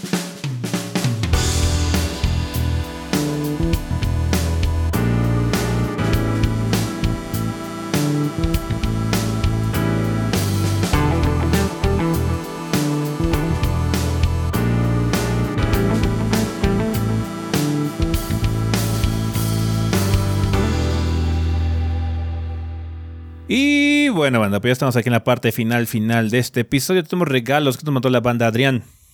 Alfred, no, perdón, Aldo Alfredo Sánchez dice: Hola gordos, les dejo un código para Dead Space 2. Una pregunta rápida. Una vez en un podcast dijeron que un amigo suyo tiene en casa de sus padres una edición de colección de Age of Empires 2. Ah, sí. No es de colección. y que se la querían robar. No es de colección, nada más es el Age con lo que pasa es eh, que las ediciones antes tenían tantas cosas que parecen como las de colecciones de ahora, pero este. Era la versión normal de H. Sí. Y que se la querían robar. Recuerdo que dijeron que tenían un árbol o algo así. ¿eh? ¿De qué edición hablan? Eso es todo, gorritos. Gracias por el maratón de Resident. Me la pasé re bomba. No, la edición normal de Resident, perdón, de Age of Empires 2. Lo que tenía es que, bueno, venía en una caja, que las cajas de CD generalmente eran como de este tamaño de, este, de PC, perdón, los casos de PC. Adentro del CD con el juego venían algunas cosas que solo se vienen en Estados Unidos, como escríbete, eh, eh, escribe aquí tu dirección y eso, y para que te lleguen revistas y eso, pero eso no funcionaba aquí. Eh, y muy importante es que venía el manual de Age, pero aparte venía un como póster. Es como un póster. bastante grande que se, se, desdoblaba. Y venía todo el árbol de progresión. De tecnologías. Del juego. De tecnologías del juego sin marcas. Y era así como, pues estaba... Era el árbol completo, porque eh, si has jugado H2, pues sabes que hay algunos, algunas civilizaciones que no pueden llegar a ciertos puntos del árbol, ¿no? por diferentes cosas del juego. Pero ahí sin marcas, entonces el árbol completo para ver cómo progresan cada uno de los edificios. Y pues estaba bueno. y eso es todo. Sí. Es una edición normal. No sé si tenga algo más. Es una edición normal. No sé si tenga algo extra. No me, acuerdo, más que eso. ¿Quién sabe? Ya la, ya la robaremos algún día. Algún día. algún día. Luego, luego también lo que traían es que traían otro disco adentro con unos demos, pero no me acuerdo que Edge tuviera. Mm. Mm. Muy bien. Pues sigamos entonces con el regalo de Stereobank que dice: Hola gordos y banda, espero que estén piolas. Eh, soy Enrique Stereobank en el Twitch. Vengo a dar regalos porque este pasado jueves 2 de junio fue mi cumpleaños y quiero dejar unos códigos para la banda. Recuerdo que lo primero que vi fue la reseña de Catherine, así que tendrá un poco más de 10 años, más o menos desde la secundaria. Hoy en día estoy en lo último de la universidad. En mi familia yo soy el mayor, pero siempre he sentido que tengo tres hermanos mayores, los cuales siempre tienen un buen consejo y son un gran ejemplo, tanto como persona, en persona como sus valores. Gracias. Muchas gracias. gracias. Disculpen el sentimentalismo, estamos lejos de una fanfest y es un mensaje que les quería hacer llegar. Muchas gracias. Muchas gracias. Muchas gracias. Postdata les quiero decir que oficialmente me hizo Patreon perpetuo, nunca lo quitaré. Se lo merecen mucho por su trabajo y estoy muy agradecido por él. Los quiero mucho gorditos y banda. Que tengan un gran inicio de semana y que el gordeo sea eterno. Muchísimas gracias, Stereo Bang. Y pues no te preocupes tampoco si en algún momento tienes que retirarte por X o Y situación. No hay ningún Pero problema. agradecemos muchísimo tu, tu apoyo. Eh, ok, entonces se regala códigos para Brawlhalla, paquete de Xianxia, eh, Pokémon Go, paquete de Prime Gaming, Gwent, The Witcher Card Game, Barril Premium definitivo, Blade and Soul, paquete Elite helado eh, y Black Desert Online y Roblox. Muy bien. Por pues cierto, muchísimas gracias. Eh, estoy checando en eBay cuánto cuesta una versión así de H. Por ejemplo, esta, que tiene toda la papelería original. 32 dólares. ¡Ah! Y si no tenemos que cometer un delito. sí, y dice esta versión: Never been played. Nunca ha sido usada esta versión. Ya, ya, ya, la verga, cómprala. Ah, ya, ya. No, no, no, está, no está mal, ¿eh? No está a la mal. verga, la compro y le hacemos un boxing, güey. Ya, perdón. Yo nada más continuar. digo, nada más No, digo. eh, eh. Joseph Ochoa dice regalos para la banda, contenido para Pokémon Go, eh, Lineage 2 y Black Desert Mobile y Gwent. Saludos a Cross y a Adam. Saludos. Gracias, Joseph. Saludos. Saludos. Perfecto. Pues bueno, muchas gracias, banda. Esos son todos los regalos que vamos a tener en esta ocasión. Recuerden que van a estar en nuestra cuenta principal de Twitter a lo largo de los siguientes días. ¿Tenemos algo que recomendar? Supongo que podríamos medio recomendar Age of Mythology. Sí, tiene algunos problemas la versión Con de H. un asterisco enorme. Con un la, asterisco, versión, la sí. versión de, la versión de Steam funciona, pero hay que tenerle mucha paciencia. O sea, de repente nos estábamos seteando todo para jugar entre... Una de las razones por que nos tardamos es por esto, de hecho. Pero nos, nos seteamos entre los tres y así como, bueno, vamos a jugar esta partida, ¿no? Play. y de repente, ay, perdón, ya me sacó del juego, ya me votó. Ah, otra vez, esto es todo el desmadre. Teníamos ¿no? que cerrar la Play. aplicación. Algunos tuvieron que. Rafa una vez le bloqueó la compu. Tal Una- cual, o sea, estábamos en Discord. hasta- Estábamos Ajá. hablando en Discord y de repente Discord, o sea, junto con el juego, obviamente, lo colapsó. Pero Rafa seguía la Sí, sí, llamada sí, y no podía él salir de ningún lado. Estaba atorado. Entonces, Sí. o sea, H Nada más mandé mensaje por, por WhatsApp. mandé un mensaje WhatsApp por WhatsApp así. Sí, de "I- I- I'm, fru- I'm screwed. Ahorita vuelvo. El juego está igual de divertido que siempre. Sí, pero sí. O sea, nada más Pero sería ese con, con el asterisco de que. Est- Estén preparados a que pues, tiene, Sí. tiene broncas ese juego. O Si van, a broncas jugar, técnicas. si van a jugar single player, no hay mucho problema. O sea, si no tienen que lidiar con la sección de conexión, van a tener muy poquitos problemas. Y de hecho, corre re- re- relativamente decente si hacen single player. Pero si quieren entrar al multiplayer de alguna forma con un cuate, puta madre, güey. O sea, sí. Sí. Se va a Sí, sí, poner, sí. se va a poner punk. Pero bueno, o sea. O sea, básicamente lo que quiero es que es como lo recuerdan realmente así es. o sea, sí es así, sí es así de divertido también. Sí, eso sí. Porque hay juegos que cuando los juegas, ah, yo me acordaba que estaba así y luego haces, ah, y luego está en comando. bueno. Ajá. Pero este, este sí es así como, ah, yo recuerdo que eso estaba divertido y sí, sí está igual de divertido. Vale. Eh, pues sí, muchas gracias banda por habernos acompañado durante un episodio más. Recuerden que tenemos redes sociales, nos pueden encontrar en Facebook e Instagram como Tres Gordos Bastardos, sino en Twitter, que es realmente la red social que más utilizamos, es TreeChubbyB. Eh, también, por favor, tenemos nuestras cuentas personales, que es Chovy el Rafa, Chovy Adrián, Chovy S, Chovy Gris, Cinética Sam y Kid-BG, por si quieren practicar con alguno de los miembros del staff de forma directa. Gracias a todos nuestros Patreons por un mes más de apoyo. Sabemos que es eh, complicado, pero siempre agradecemos que estén ahí al pie del cañón. Nos da mucha energía saber que están ahí, que quieren que continuemos, que ahorita con esta herramienta de Patreon nos están indicando que quieren que sigamos haciendo este trabajo. Entonces, muy gustosamente estamos aquí haciéndolo para ustedes, banda.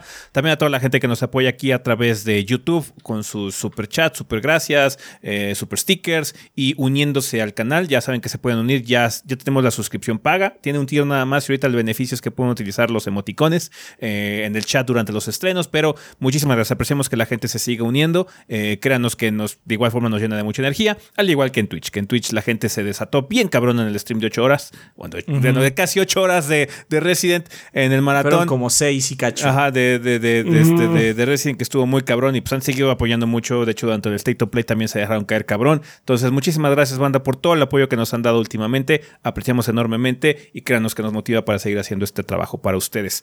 También un saludo para la gente que escuche la versión en audio de este programa a través de iTunes, Apple Podcast o como sea que se llame, Spotify, Podbean y demás. Entonces, chingón, banda. Muchas gracias. Chingón. Pensamiento final. Muchísimas gracias.